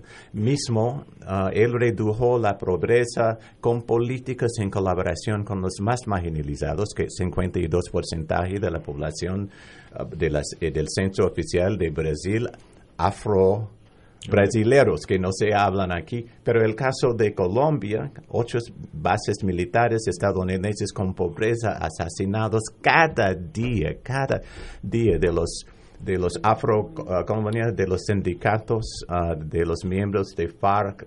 Ah, entonces, este es el contexto en que yo quiero concluirme a decir, Puerto Rico es un caso particular, el más conocido en el contexto de ONU, ah, en el Comité de Decolonización en nuestra América y en, el Caribe. Hay otras am, ilustraciones, indicaciones de colonialismo en el Caribe, pero Puerto Rico es el caso principal que necesitamos educarnos más y abrir uh, foros, especialmente para los estadounidenses, a entender más las perspectivas aquí. Y mi, yo como individuo asociarme con los que quieren llegar a un momento de soberanía, independencia y autodeterminación y vamos a esperar para los, en este contexto de estos protocolos para los puertorriqueños a decidir ellos quieren dónde ir. Usted, obviamente, si está en Puerto Rico, quiere decir que va a tener algunas presentaciones en, al, al, pueblo de Puerto Rico, ¿no? ¿Dónde va a ser? Uh, bueno, yo estoy regresando mañana al Imperio. Pero él va a estar ahorita en la Casa Soberanista. ¿Cuándo? El que anuncié ahorita. Sí, sí. El que en la Casa ah, Soberanista, okay. sí. Hoy, hoy, a las 7. A las 7, que ya mismo, en media la hora, en sí. 40 minutos, va a estar en la Casa Soberanista, aquí en la Plaza Roosevelt. Eh, una persona que me ha impresionado mucho, James Early. Un privilegio haberlo conocido, de verdad que es un, usted es un intelectual de primera, tiene lo que yo, yo digo en español, el the big picture. y eso no es tan fácil. Gracias a recibirme. Pero un privilegio tenerlo aquí, de verdad que Bueno. Estados Unidos necesita mucha más gente como usted para que sea una mejor nación. Así que lo felicito. Vamos a una pausa. en la Casa Soberanista. Ya mismo, vamos a una pausa, amigos. Esto es Fuego Cruzado por Radio Paz 810 AM. Diariamente en nuestra cocina algo delicioso se cuece en la olla. Se escucha el cortar de la cebolla y el triturar de los ajos. En Freshmart utilizamos ingredientes frescos sin aditivos ni preservativos. En el deli encontrarás la mejor variedad de desayunos, almuerzos y cenas, pizzas artesanales y más. Los mejores especiales de la semana para comer sano y sabroso. Explora la variedad de ofertas más saludables. Ven a Freshmart en Aguadilla, Caguas, Carolina, Condado, Guaynabo y Atorrey. Freshmart es para todos. Fuego Cruzado está contigo en todo Puerto Rico. La oficina médica del Dr. Ramón Luis López Acosta, especialista en medicina de familia, provee servicio a pacientes adultos y geriátricos de manera continua y comprensiva, servicio de medicina primaria preventiva y de medicina intrahospitalaria a nuestros pacientes, localizada en la calle Lloveras 650, edificio Centro Plaza, suite 207, Santurce, cerca del Hospital Pavía. Llámenos al 787-725-7888. 725-7888 y haga una cita para evaluación. Aceptamos la mayoría de los seguros médicos Advantage y comerciales.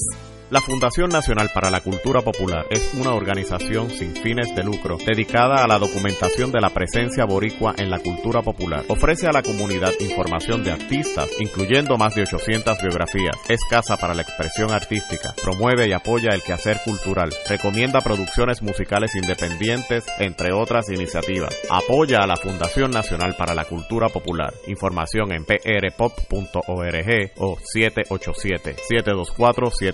787-724-71 este año felicitamos a todos nuestros compañeros y compañeras de la gran industria de la radio, que día a día se levantan para servir bien a Puerto Rico. Nos dan alegría, música, información y consejos que nos ayudan a vivir mejor. Y detrás de esas voces en las que confías están los ingenieros, técnicos, los departamentos de venta, programación, noticias y servicios administrativos. Y sobre todo, estás tú. A todos, gracias por estar ahí, en los momentos de peligro y en los momentos para celebrar. Por eso y más, felicidades en el mes nacional de la radio.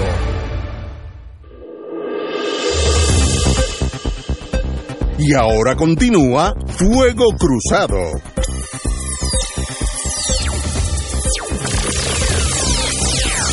Regresamos, amigos y amigas, como hubiera dicho nuestro querido hermano Penchi. Alguien, un poco de cultura puede salvar una vida, así que vamos, vamos a hablar de eso en este momento. Tenemos con nosotros a dos personas muy apreciadas en el mundo cultural. Quiero decir, admit- a- admitir mis grandes debilidades en ese renglón. Tenemos con nosotros la profesora Marilyn Torrech y la Marilu Carraquillo, directora ejecutiva de Liga de Estudiantes de Arte de San Juan. Bienvenida, compañera. Buenas tardes, tengan todos. Antes que todo, Marilyn Torrech, hermana de mi esposa, catedrática asociada del programa de artes visuales de la Facultad Interdisciplinaria de Estudios Humanísticos y Sociales del Sagrado Corazón y profesora de la Liga de Estudiantes de Arte de San Juan. Ha colaborado como recurso educativo ofreciendo cursos y talleres creativos para el Museo de Ponce, Museo de Arte de Puerto Rico, Casa del Libro, Museo de la Historia, Antropología y Arte de la UPR, nuestro alma mater. Es gestora de proyectos educativos, artísticos, talleres, publicaciones. Oye, que no ha hecho esta, esta amiga. Pero paro porque si no sigo hasta las seis, hasta las 7 hablando de ella. Y la señora Marilu Carraquillo, directora ejecutiva de la Liga de Estudiantes de Arte de Puerto Rico. Tengo ante mí un libro que esta mañana, que yo estuve cuando uno va al tribunal, pues uno tiene que a veces esperar porque pasen cosas. Y a veces eso es hasta bueno, porque uno cogí este libro, fui página por página leyéndolo. La ciudad como recurso educativo de Marilyn Torres San Inocencio. ¿Qué es la ciudad como recurso educativo? Yo sé lo que ella, porque me lo leí, pero explícalo a los que no han tenido el privilegio de tener tu libro. Bueno, pues esta es una publicación que surge a raíz de un curso que estoy ofreciendo en la Liga de Arte desde el 1996 y también eh, a, raíz de, de mi trabajo de tesis de maestría que se llama eh, la interpretación del entorno sanjuanero a través del arte infantil, una herramienta para la conciencia histórico-cultural. El curso que se ofrece en la liga para niños y recientemente se está ofreciendo también para adultos, eh, lo que hace es que aprovecha la ciudad como escenario. Y el curso no se reúne en el salón de clases, se reúne en la ciudad se van identificando diferentes situaciones que sean de interés para la niñez y se visitan esos lugares y siempre tienes una imagen, una historia y a raíz de esa experiencia un registro visual de lo, de lo que se confronta. Lo que escribió Marilu Carraquillo, la directora ejecutiva, en este libro, y voy a parte de la oración, en este proceso la ciudad, hablando de Viejo San Juan, se convirtió en escenario y en objeto artístico a la misma vez, potenciando la, la creatividad de los estudiantes y exponiendo los espacios históricos y culturales de una de las ciudades más importantes en nuestro país, que está hablando de Viejo San Juan, de, de mi Viejo San Juan. Y entonces hay, te tiene que hacer la pregunta, varias personas que escriben sobre estas pinturas o estas, no sé ni cómo se llama, esto no es pintura o esto es... Son las obras que han producido los niños en el transcurso de los años. Esa es la pregunta, eso es de niños, ¿cómo, cómo ellos interpretan a Viejo San Juan? Que es extraordinario ver cómo la mente del niño coge algo que uno ha visto tantas veces y lo transforma en, en una pintura, ¿no? Eh, Callecita de Paola Rodríguez Laguerre, esa es una niña, me imagino, una, bueno, eh, era una niña. Ya. ya está graduada de universidad porque desde hace tantos años. No me diga, wow. Hay, hay estudiantes que son jovencitos que están actualmente matriculados, pero es como una gama de. Pero hay una, por ejemplo, Julio el Piragüero. Eso hay que verlo porque yo a esa edad hubiera hecho lo, lo más o mismo, que es lo que el niño, como, como si fuera una cámara, el lente de, una, de un ojo de un niño, cómo lo fotografía. Y ahí pues tiene el arte para inscribirlo. Eh, tótem telúrico, y ese es uno de los aspectos más reveladores del ejercicio, que tú puedes presentarle a los estudiantes una misma situación y cada cual lo va a interpretar de una manera completamente diferente. La iglesia San José, oye, que esto, aquí hay mucho arte eh, y en niños, que es lo más... Ah, el arca de las tres llaves, entonces eh, tiene la explicación, el libro, uno a uno, de lo, de lo que los niños estaban visualizando. Capilla del Cristo, eh, la marcha, una protesta, es etcétera. La, es la rogativa, de verdad. La rogativa, sí. sí. ahí es, Extraordinario. es un buen ejemplo de lo que estabas explicando, Ignacio. La garita del diablo. Pero, ¿cómo ustedes pueden motivar esos niños para hacer estos dibujos. Eso requiere un arte especial que yo yo sé que no lo tengo. ¿Cómo, qué, tienen ustedes que yo no tengo? Yo, yo te reto, a lo mejor lo tienes y no te has enterado, porque de eso se trata, ¿no? De exponerlos a ellos a esas experiencias.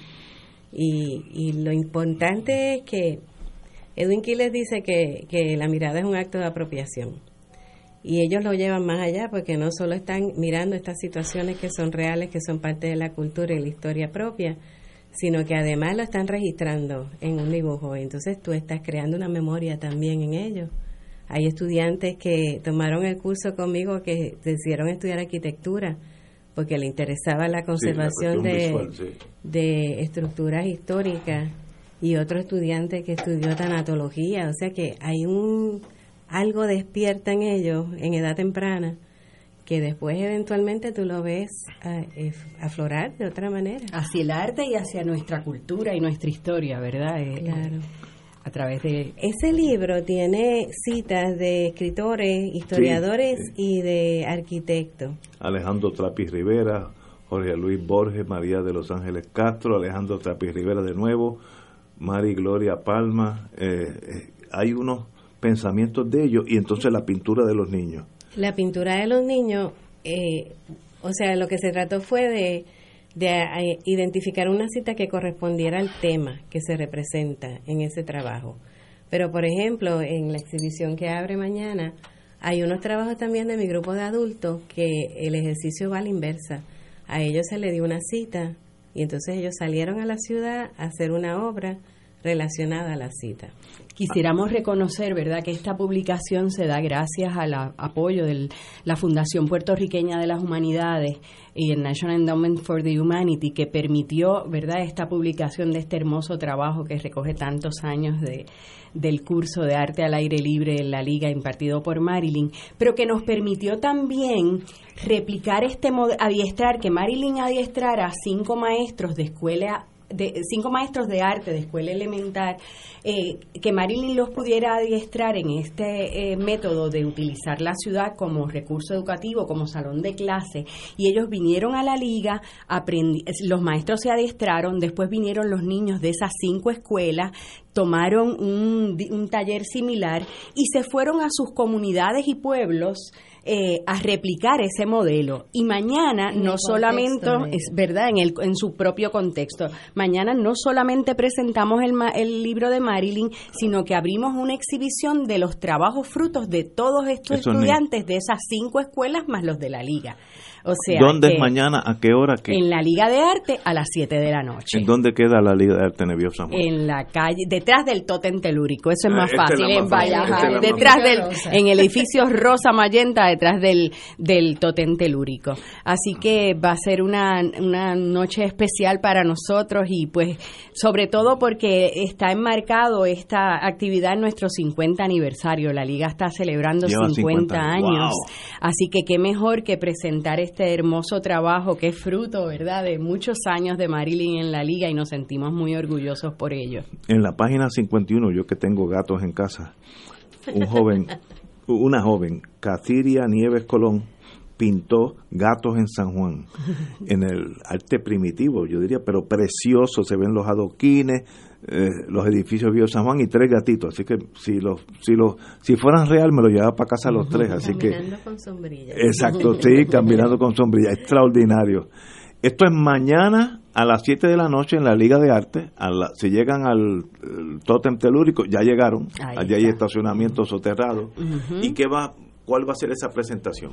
Bueno, vamos a, comenzar, ¿verdad?, presentando lo que es el libro, el concepto teórico que envuelve el libro y pues además de, Marilyn va a estar eh, presentando, hablando sobre su experiencia, también vamos a tener la experiencia de una de las maestras participantes, de uno de los ni estudiantes participantes y pues vamos a poder disfrutar las obras de arte de estos artistas en ciernes. Eso es eh, libre de costo. Libre de costo y pues los invitamos a todos. Si yo tengo un niño y quiero que tenga acceso a la liga para que, a ver si le gusta o no el arte, ¿Qué, tengo que hacer? Nada, llamar. Ahora mismo, en la semana que viene, comenzamos nuestra sesión de verano. Nosotros tenemos sesiones de verano. Nosotros damos, ofrecemos clases desde niños de cuatro años hasta adultos de todas las edades, ¿verdad? Eh, en horario matutino, eh, nocturno y sabatino. Los sábados, ¿verdad? Son el día de los niños principalmente, aunque ofrecemos clases de todo. Y ofrecemos las clases de arte de las eh, disciplinas tradicionales, básicas, ¿verdad? Pintura, dibujo, acuarela, cerámica, eh, pero también ofrecemos fotografía, caricatura, serigrafía y todas las disciplinas, orfebrerías relacionadas a las artes plásticas. También ofrecemos un programa de verano, o sea, tipo campamento, pero ese gracias a Dios ya se llenó, que empiece el lunes. Pero sí, ya la semana que viene, de todos modos, pueden llamar a, a que les enviemos el programa para que vean la variedad de cursos. El, la sesión de verano dura siete semanas y después en agosto siguen nuestras sesiones regulares que Marilyn ofrece los sábados, dos clases de arte al aire libre donde podrán disfrutar de este, de este aprender de este concepto, tanto como dijo Marilyn, para niños como para adultos. Pues, compañera, para nosotros es un privilegio tenerla aquí. Marilyn Torres, pues la conozco hace muchos, muchos años. Eh, como dije, hermana de mi querida esposa. Y ella, pues, eh, me ha encaminado a nosotros, los que estudiamos bachilleratos en ciencias, que somos trogloditas por naturaleza, me ha ido sofisticando y he, llegado un momento que aprecio esa, esa otra disciplina. a mí me dijo que tienen una buena colección en la casa. Sí, es verdad, eso es cierto. Así que Marilu Carraquillo también, la directora ejecutiva, un privilegio tenerlas aquí y sabe que Fuego Cruzado está abierta a ustedes y a, la Liga de Estudiantes de Arte de San Juan. Cuando ustedes quieran, vienen aquí y se dirigen al pueblo Muchas gracias. gracias. Un privilegio a usted, doña Marilyn. Usted es un artista natural y buena maestra, así que tiene todo a su favor. Así que un privilegio tenerla aquí. Gracias. Señores, vamos a una pausa, amigos. Fuego Cruzado está contigo en todo Puerto Rico. Mejore la toma de decisiones de su empresa utilizando una estructura bien definida de indicadores de desempeño. El KPI Institute and Global Consulting Group le invita a un seminario conducente a una certificación profesional en indicadores claves de desempeño. KPI por sus siglas en inglés los días 19, 20 y 21 de julio en el Hotel Verdanza de Isla Verde. Este evento va dirigido a personas de diferentes campos de negocios como finanzas, recursos humanos, producción, logística y sistema de información. Si usted es dueño, presidente, gerente, contador o de alguna forma participa en la toma de decisiones de la empresa, este seminario le ayudará a desarrollar un sistema de indicadores de desempeño para tomar decisiones informadas en su negocio. Para más información comuníquese al 787-763-2451 o al 787-200-2746. Fuego Cruzado, con los maestros de la discusión política inteligente y acertada, te acompañan ahora cada noche en Oro 92.5 FM. Infórmate de los temas de importancia del país, escuchando al equipo que establece cátedra todos los días sobre el acontecer político en Puerto Rico. Escucha la retransmisión de Fuego Cruzado con Ignacio Rivera, Néstor Duprey y sus panelistas invitados con su discusión política dinámica e incisiva, encendiendo el debate con sus diferentes puntos de vista. La clase comienza a las 10 de la noche en retransmisión diferida de lunes a viernes por Oro 92.5 FM. Y ahora continúa Fuego Cruzado.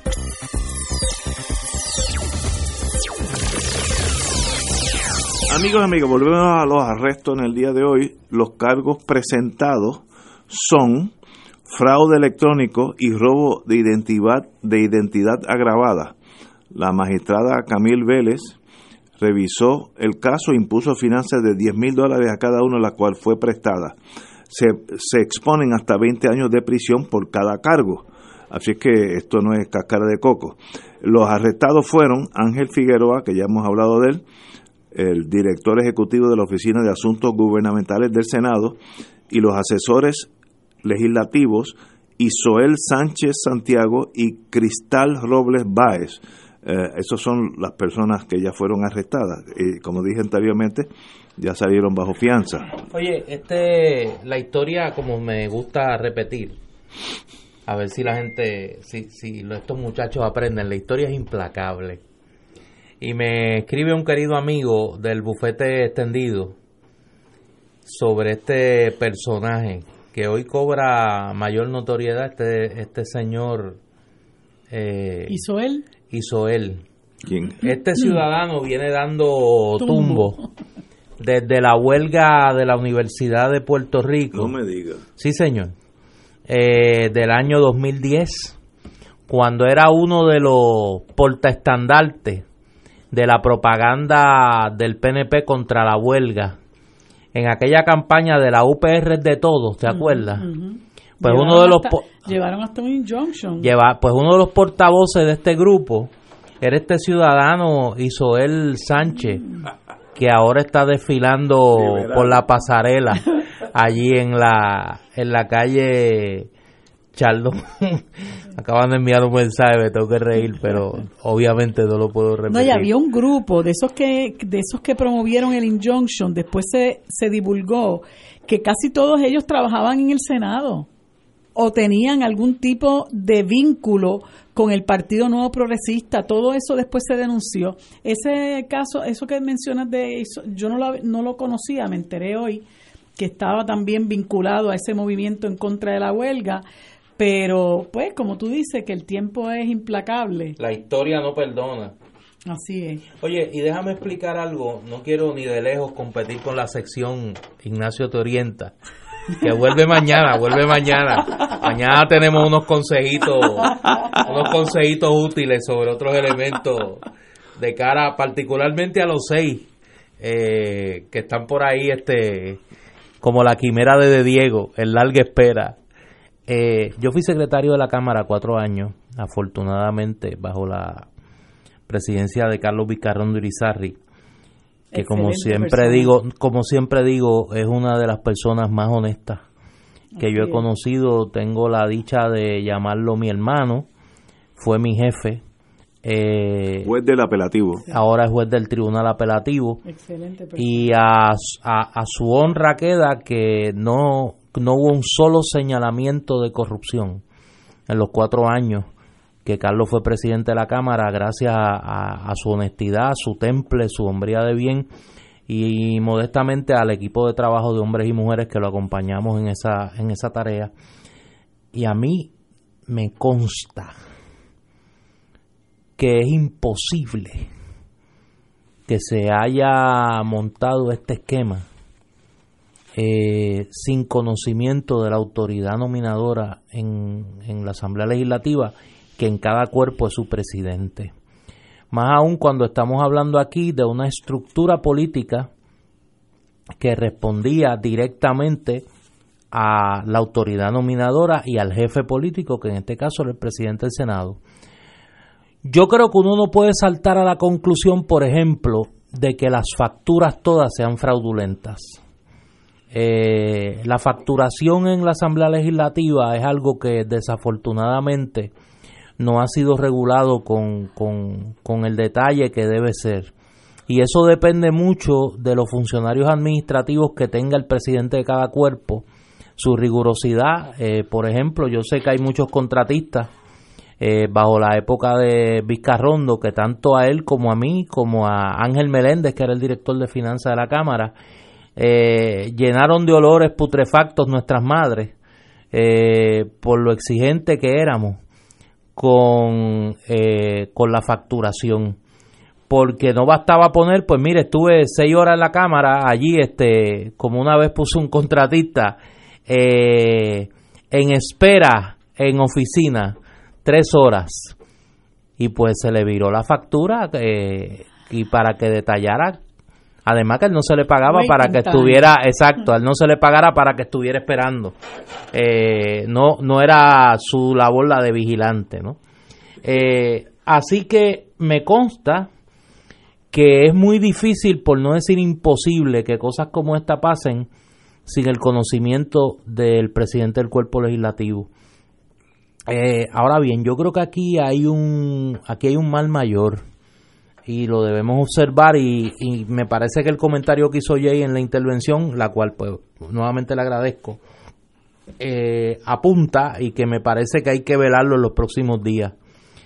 Nosotros estamos, nosotros estamos de rehenes de una pugna al interior de esta casta política que se han valido de todos los instrumentos del Estado para cobrar sus vendetas, eh, para eh, cobrarse las cuentas entre unos y otros, con el agravante de que esto es como aquella novela mexicana eh, de los 90, creo que fue, Cuna de Lobo. Aquí no hay nadie bueno. Aquí hasta la, hasta la nena de la novela es mala. O sea, aquí, aquí hasta la protagonista es mala. O sea, aquí no hay nadie bueno en esta novela. Eh, en el medio, el pueblo de Puerto Rico. En el medio de esta tragedia, el pueblo de Puerto Rico. Eh, yo creo que nosotros estamos, le decía Ignacio fuera del aire, yo aprendí hace mucho tiempo de un gran maestro que tuve con el que compartí, que me enseñó tanto, que ni la casualidad, ni la coincidencia, ni el hecho fortuito existen. Esto está pasando por alguna razón. Y este disparo al corazón de la clase política en Puerto Rico tiene una razón de ser. Y esta desarticulación de la casta política en Puerto Rico tendrá una razón de ser, que a lo mejor no la conocemos por el momento, pero la vamos a conocer. Y cuando uno suma las partes, la actuación de Douglas Leff desde que está en la dirección del FBI, la eh, la puesta en el refrigerador de la fiscal federal Rosemilia Rodríguez hasta el punto de provocar su salida, la intervención cada vez mayor de la División de Integridad Pública del Departamento de Justicia Federal directamente sin utilizar la Fiscalía Federal de Puerto Rico eh, o a la Fiscal Federal de Puerto Rico eh, de intermediaria, la actitud hoy de la Secretaria de Justicia que parecía más una funcionaria del gobierno federal. Y lo digo aquí eh, sin ánimo peyorativo. Parecía más una funcionaria del gobierno federal que una funcionaria del gobierno de Puerto Rico. Eh, y la llegada de un próximo fiscal federal, que todos los indicios apuntan a que será norteamericano, como decía mi abuelito don Ricardo, rubito de azules, que habla inglés. Todas esas piezas dicen algo. A lo mejor no podemos descifrar el mensaje hoy, pero me parece que pronto, muy pronto, como las películas, yo creo que lo vamos a poder descifrar. Marilu, ¿cómo tú lo ves? Yo pienso lo mismo, o sea, es que es que en algún momento las piezas tienen que caer en su lugar. Nosotros no podemos seguir viviendo tanta injuria. O sea, y no es posible que aquí este país eh, sea el nido, el, el nido de la corrupción.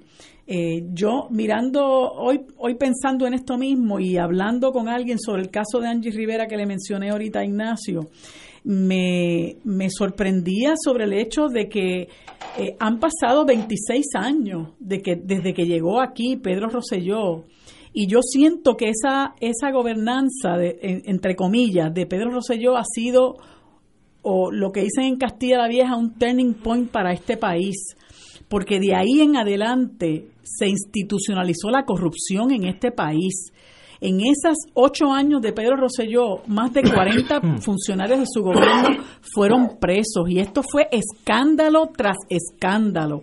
recuerdo inmediatamente eh, comenzó su gobernación, el asunto de los empresarios con Rosselló y cómo todo ese esa esa madeja empezó a cuajarse eh, para, em, para que empezara la contratología y el, y el pago de los favores a toda la gente que, que que financiaba campañas, el saqueo de fondos, la utilización de fondos para todas estas obras faraónicas que representaron una, un gran endeudamiento para nuestro país y mirar de allá para acá a dónde hemos llegado y cada vez es peor. O sea, nosotros ya eh, como hablábamos al principio del programa, este asunto de la contratología y del saqueo de fondos públicos es pan nuestro de cada día. Eso lo estamos viviendo como si nada. Entonces hay la desfachatez de decir, ah, nosotros pagamos 500 pesos por cada dron, pero es que en, el gobierno de Sila y de Aníbal lo hicieron también. Pues, y el, eh, eh, este personaje pretende que nosotros lo aplaudamos. O sea, no puede ser posible que nosotros hayamos caído tan bajo y que en este país haya el deterioro moral que existe. Y yo creo que tenemos que rescatar eso. Eh, resulta para mí este, eh, y, y bochornoso eh, que en, en muchísimas ocasiones tengan que ser los federales los que lo hagan, ¿verdad? Pero a veces no queda de otra porque es que lamentablemente el gobierno está podrido, ¿no? Entonces unos se tapan a otros este, y, y, y cuando venimos a ver, pues este ya esto es una jauja de, de todos los días. Así que yo espero, ¿verdad? Eh, que como decía Néstor ahorita, la historia eh, Implacable. Es es implacable. implacable, pues el karma también lo es. Y yo soy de las que opino que usted lanza lanza una energía al universo y en algún momento le va a regresar como un boomerang y, pienso, como decía mi mamá, Dios no se queda con nada de nadie, pero tiene que haber justicia para el país, el pueblo tiene que ver que los responsables eh, rindan cuentas, que los responsables de una vez y por todas vayan cayendo, porque eh, esto no puede, realmente no podemos seguir viviendo eh, bajo esta corrupción. Vamos a una pausa, amigos. Fuego Cruzado está contigo en todo Puerto Rico. Atención, atención a todas las personas inscritas para el viaje México de Oro con Oro 92.5. Le informamos que este sábado primero de junio a la una de la tarde será nuestra última reunión para entrega de documentos y orientación de seguro de viajes en las facilidades de la parroquia San Luis Rey en reparto metropolitano. Recuerda, última reunión para el viaje a México este sábado primero de junio a la una de la tarde en las facilidades de San Luis Rey en reparto metropolitano. Para más información puedes comunicarte al 787-758-4800. Excursiones Carelli. Nos reservamos el derecho de admisión. Licencia MVE 10. Amigos y amigas, les saluda el Padre Milton y quiero agradecer el apoyo que nos dieron a nuestro Radio Maratón de Radio Paz, Radio Paz en clave misionera. Cada dólar que usted aporta a esta misión se traduce en evangelización a través de los medios radiales. Es importante que si recibiste la boleta la devuelvas con tu cheque o tu giro postal para que esa promesa se convierta en realidad. Que el Señor te multiplique abundantemente esa generosidad y gracias por colaborar con Radio Paz, donde ser mejor es posible.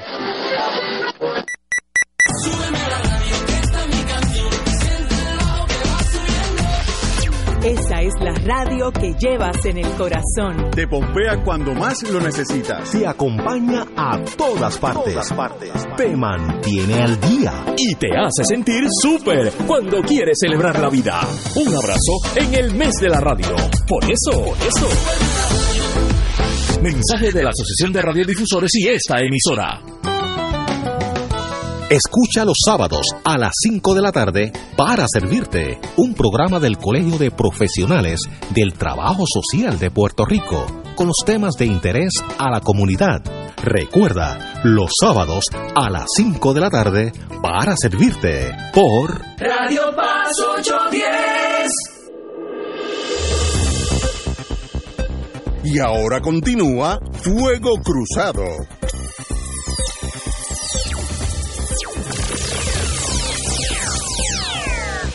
Finalizar. Antes que finalice, No, no, que por poco se me olvida. No, no diga eso. Con tanta tensión y entonces tengo mucha... Oye, me dice un amigo, buena mucha- gente, hay mucha tensión en el que cuando tú estabas en la parte de Ignacio Te Orienta, hay que tener cuidado a la hora que la vamos a, la vamos a, difundir. Varias personas en el expreso se detuvieron a hablar por su celular. Y este amigo me dice, mira, Estaba me da la impresión que ese es el efecto de Ignacio Te Orienta.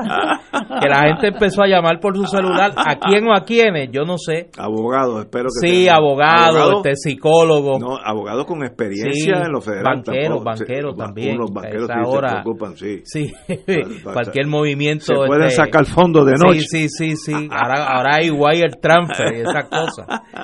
Mira, la oferta cultural, eh, como todos los fines de semana, en Librería El Candil en Ponce, este fin de semana, pues eh, da mucho de qué hablar y para bien. Mañana viernes 31 de mayo a las 4 de la tarde eh, se celebra allá en Ponce el bicentenario del poeta Walt Whitman, el poeta de la democracia norteamericana, eh, una de las plumas más granadas de la literatura de ese país. Y a las 4 de la tarde va a haber un festival de poesía en homenaje a Walt Whitman en su bicentenario. Y luego a las 6, cuando vaya calentando con la poesía de Whitman, la bohemia de Librería El Candil en Ponce, que me dicen que eso está, mire, como dice. José Alvarado allá en Salinas, por encima de los gandules. Eso, e- esa bohemia de, de Librería El Candil. El sábado a la una de la tarde se presenta el libro Aterrizar no es regreso. Eh, va a haber un conversatorio con Xavier Valcárcel y Marta Jazmín sobre, sobre esta obra a la una de la tarde. Y mañana a las tres de la tarde eh, se presenta el libro Truman y Puerto Rico, el origen de un proyecto descolonizador fallido allá en el Candil y eh, obviamente por el querido amigo el doctor Ángel Collado Schwartz. Y el domingo a la una de la tarde se presenta el poemario Periodo Especial de Nicole Cecilia Delgado sobre los espejos socioeconómicos de las Antillas Mayores y a las 2 de la tarde, a las 4, está el monólogo del querido amigo Ángel Vázquez, hecho en Puerto Rico, una obra para la historia que es un paseo por nuestra historia nacional eh, con el talento del querido amigo, actor, comediante buena, muy eh, y gran patriota Ángel Vázquez. Esto este fin de semana en el Candil. Empieza con Whitman, termina con Ángel Vázquez y pasa por la Bohemia. y recuerde, no mienta en el camino. No mienta. Tiene derecho a no incriminarse, Sí. pero no meta una Ah, y como me dijo un amigo mío, si llega una visita, esa me dio un consejo, mira, esa es una parte que de- debimos añadir en Ignacio con- Te Orienta. Llega alguien que hace varios años tú no ves, varios meses Sí, tú no ves, sí, sí. y de momento llega a visitar. Y quiere hablar contigo. Y quiere hablar Mira, contigo. muchacho. Y tú ves que la conversación como que empieza a rememorar. Y te dice, oye Ignacio, ¿tú te acuerdas? Sí. Allá en el 2017, cuando llegó fulano a pedirnos empleo, me dijo un amigo, me dice, mire, cuando usted reciba visitas así, tenga una botellita de agua cerca. Y entonces se la echa así como que se le como que se le viró. Y si ve que el muchacho tiene como un cosquilleo, eh, es que pues parece que la visita era con intención. Lo más fácil es no diga nada. Sí. Usted tiene un derecho Si a llega alguien que hace tiempo no te No, ve. hola, Dice, ¿cómo Ignacio, está? ¿cómo tú estás? Vamos Muy a bien. hablar de la vida, ¿qué es de tu vida? Muy bien, pues esta mañana voy para el cine Matienzo. Te invito a un cine que ya está cerrado. Que ya Más nada, eso, pues, no. que ya no existe. Ya no existe, ¿no? Pero no diga más nada. ¿Te acuerdas cuando fuimos a Panamá? Yo nunca he ido a Panamá Sí. contigo. Para que se grabe la verdad, ¿eh? Ajá, Yo nunca, Panamá yo nunca he ido allí. Aunque tu Sí. pasaporte tenga ¿Tú te ocho acuerdas cuando aquel nos pidió trabajo? No, yo no y sé los quién. cheques los cobraba el otro. Mira, Y- muchacho, Sí. estás muerto. Señores, con eso, advice. Mira, quería decir rapidito, eh, el, cua- el martes 4 a partir de las 8 de la noche hay una vigilia en el pabellón de la paz del Parque Muñoz Rivera y al otro día una marcha desde el Capitolio de los que estarán en la vigilia y esto es de la agrupación Somos Más que 100 por 35, un grupo representativo de organizaciones viequenses, cívicas, religiosas, políticas, activistas por los derechos humanos, culturales y de comercio, que denuncian la situación relativa al transporte marítimo de las islas municipios de Vieques y Culebra. Hoy salió en la prensa que todavía hay muchas quejas. Así- Señores, hasta mañana, Benerdí, a las 17 horas.